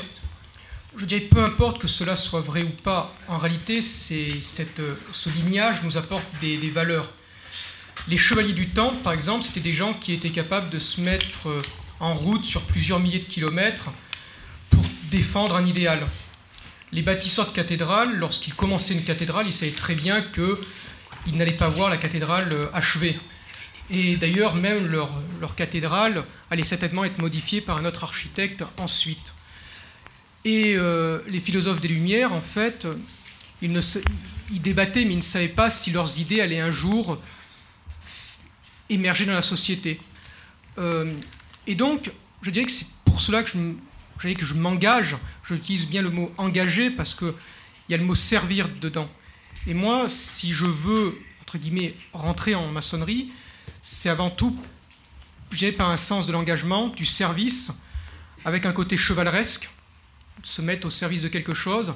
Si autrefois on prenait l'épée pour défendre quelque chose, aujourd'hui on dirait on prendrait le, le, verbe, je dirais presque le verbe se fait dirais, à travers la parole des, des, des francs-maçons. Et euh, il s'agit tout simplement aussi de défendre quelque chose. Quelque chose, je ne sais pas, je découvrirai. Est-ce que euh, c'est tout simplement se mettre au service de quelque chose? Qu'est-ce que c'est? Advienne ce qui pourra. Merci, merci Anthony. On a, on- on a un petit peu débordé sur le créneau qui nous était offert par euh, la radio. Donc, on Liberté va- non, non, non, non, non. Donc, donc, on va donner la parole à notre maître animateur ce soir, qui est Adrien. Adrien, tu voulais dire quelque chose? Ah, déjà, j'avais envie euh, absolument de, profiter de la, présence de Franck pour lui poser encore quelques petites questions, parce que c'est pas souvent qu'on a l'occasion d'avoir une personne qui, qui, voue sa vie, en tout cas, à un combat aussi passionné tel que le sien, et concernant la franc-maçonnerie, euh, on va dire une petite part en tout cas, mais un sens plus large de, la vie, hein, je pense qu'on sera tous d'accord, et j'avais envie encore de, de le travailler un petit peu au corps. Euh, Oui, oui, mais on n'a plus trop le temps de le travailler au corps. Même si on aimerait, vu la couverture de son dernier livre. Eh ben écoute, Franck, est-ce que tu peux nous parler peut-être de ton dernier livre? Euh, Et surtout, me poser une petite question que je te pose. euh, Tu as créé ta boîte d'édition. Pourquoi est-ce que tu crées ta boîte d'édition? LOL. Pourquoi est-ce qu'à un moment donné cette volonté? Liberté, liberté. Euh, C'était la liberté, justement. Julie l'a dit tout de suite. Quand on a fait le premier livre avec Sat, qui est l'illustrateur, on a, on a eu trois contrats d'éditeurs. Donc on n'était pas en manque d'éditeurs. Sauf qu'on on se retrouvait avec 50 centimes chacun. qui est là ce soir. oui, c'est ça. non. non, le SAT n'est pas là. Et c'était 50 centimes chacun dans la poche pour chaque euh, exemplaire vendu. Alors, Je ris. alors, alors on l'a fait à compte d'auteur. Et le deuxième livre, qui est, qui est arrivé un an après, on s'est dit à ce moment-là, on, a, on avait là deux contrats d'éditeurs. Et on s'est dit, est-ce que ça vaut vraiment le coup? Alors là, on a dit non, on va créer une association. Les éditions LOL, c'est une association. Et euh, cette association donc sert à porter ces, euh, ces quatre ouvrages, mais pas seulement, parce qu'on a édité les neuf cahiers aussi de Jacques Fontaine, un maçon qui a plus de 50 ans de, maçonnerie. Et euh, aujourd'hui, on est en on est en train d'accueillir ceux qui veulent se faire éditer sous un format, sous une, une structure associative. Voilà. Bah, merci Franck Coqueret. En dernier mot, tu as onvarentrer.com. Tu peux nous dire un mot rapide, tu as 10 secondes pour nous en parler rapidement? Oula, 10 secondes. On va rentrer, c'est un Merci- réseau. merci, Franck. C'est un réseau social maçonnique. Alors, c'est destiné uniquement aux maçons. Il y a un tuilage à l'entrée. Il y a un groupe secret Facebook. Donc, on ne peut rentrer dans Facebook que quand on a été tuilé sur le site internet. Et il y a actuellement 2500 frères et sœurs de toutes les obédiences. Euh, ces frères, sœurs, il n'y a aucune discrimination. La seule Merci. Hein. et et il y a pire, on a même accepté des jeunes, t'imagines Et euh, Qui n'ont aucune conscience de la mort. voilà. Et alors, donc les, ces 2500 euh, frères et sœurs font quoi? Eh Bien, mettre des petites annonces, entrent en contact. Et là, grâce à On va rentrer, il y a des voitures qui se sont vendues, des appartements qui se sont loués, des stages qui ont été trouvés, des vacances qui se sont passées. Et moi, on me dit, bah tiens, grâce à ton site, j'ai euh, rencontré, j'ai fait une rencontre. Il y a des tenues qui s'organisent avec des invitations. Donc, c'est le bon coin du franc-maçon, en quelque sorte. Et là, tous les jours, tous les jours, il y a de plus en plus d'annonces. Alors, au début, j'étais seul, et maintenant, il y a 24 délégués dans des départements de France. C'est passé en Belgique, il y en a au Maroc, on en a en Espagne. Donc là, c'est en train de s'étendre partout. Ça devient un grand mouvement. Onvarentrer.com. Exactement. On va rentrer. On va, on va rentrer pour une raison simple, c'est qu'on travaille à couvert. On va rentrer parce qu'on travaille à couvert. Franck euh, Foucoré, merci, merci à tous. On a débordé. On a débordé sur nos timings. Il est déjà à 22h passé de 5 minutes. Merci à tous d'avoir joué le jeu avec nous ce soir. Mitch, est-ce que tu nous entends, Mitch? Mitch, ah, c'est bientôt ton anniversaire, Mitch. Bon anniversaire, Mitch. Euh, la prochaine émission de 1, 2, 3 Soleil, toujours sur Radio Delta, aura lieu le vendredi 28 septembre et ce sera sur le thème du rite ancien et primitif Memphis Misraïm. En ce qui concerne la prochaine émission des Pierres Brutes, ce sera le 12 octobre. La prochaine émission des Pierres Brutes, donc, sur le scoutisme. On a Gilles à la technique qui voulait prendre la parole, on t'écoute. Oui, euh, au sujet de l'émission du 28 septembre, euh, qui sera consacrée à Memphis Misraïm, père et fils, nous aurons également à l'intérieur de cette émission une toute nouvelle euh, euh, petite euh, chronique, d'ailleurs qui n'est ni petite ni une chronique, mais qui sera le, début d'une mini-série sur 10 épisodes qui sera donc diffusée chaque, chaque mois sur euh, 1, 2, 3 Soleil. Cette mini-série s'appelle La Petite Histoire et elle a été créée, interprétée, mixée par Mitch. Et donc tous les, tous les mois, il y aura euh, quelques 3 ou 4 minutes de cette mini-série qui est à, qui est à mourir de rire. Voilà. Et ensuite, elle sera euh, récapitulée sur euh, le site Radio Delta. Voilà. Et puis, euh, bon, euh, je sais qu'on a terminé, mais euh, finalement, j'ai appelé l'émission qui suit, là, qui n'existe pas. C'est-à-dire, si tu veux déborder Adrien un peu, tu peux. Mais c'est super sympa de nous le dire une fois qu'on a fait la conclusion et qu'on a mis un terme à l'interview. Je trouve ça super smart. Écoute. On peut reprendre, Adrien, si tu veux. Je peux répondre encore une question. Eh ben écoute justement, eh ben, bah, tu as bien raison d'ailleurs. Nous prenons donc la liberté. Donc euh, Franck Foucré, dernière question. Est-ce que par moment dans ton travail de formation, t'as pas l'impression de devenir un peu un chevalier Jedi? Sur- surtout que nos amis québécois sont en train de nous écouter maintenant parce que pour eux, c'est le début de la journée. Non, parce que en fait, tu as, tu as parlé tout à l'heure, tu as employé tout à l'heure le mot combattre.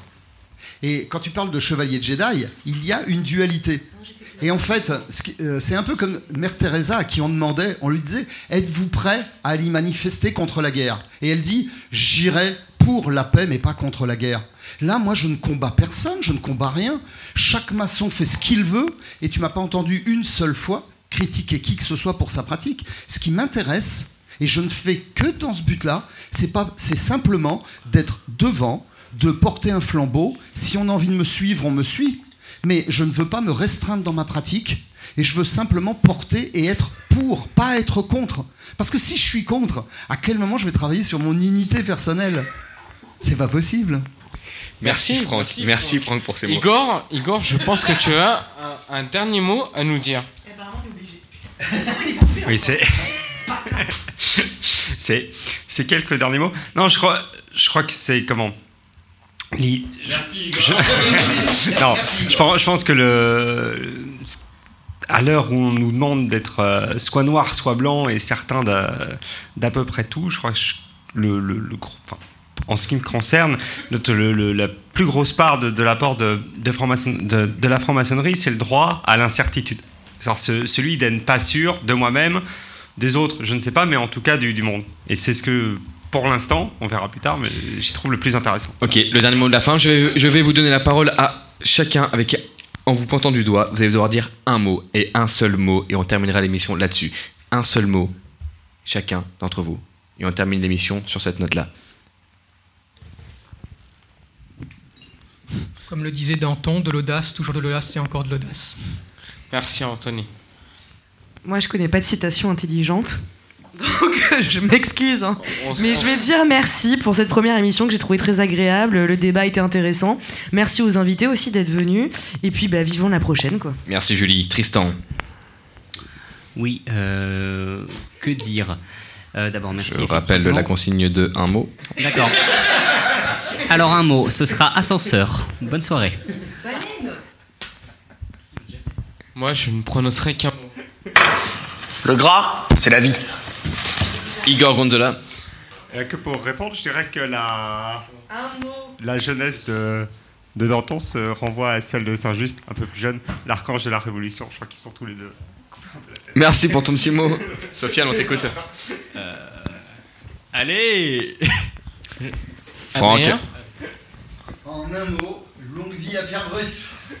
Merci, Merci. merci, voilà, ça c'est une belle phrase. Bravo Gilles, la technique, on t'écoute. notre Antonio, notre hôte, un dernier Il n'est jamais trop tard pour devenir sage, merci. Merci Antonio. Gilles, on t'écoute. Avant mon mot, j'ai un auditeur qui, qui a décelé en Julie la Che Guevara de l'émission. Et il est fan. Donc, euh, Julie, euh, bravo, bravo, bravo. Voilà, trois fois le même mot. euh, Trois fois? Trois fois un mot symbolique pour nous? Qu'est-ce que tu en penses, Adrien? Euh, dernier mot de l'émission, nous allons terminer sur cette petite note. Amour pour euh, tout le monde. Euh, on vous le souhaite. Passez une très bonne fin de soirée et à très vite. Merci à tous de nous avoir suivis ce soir. Les pierres brutes débarquent Débarque sur Radio Delta. Radio Delta. Vous êtes sur Radio Delta La radio qui rayonne entre les oreilles.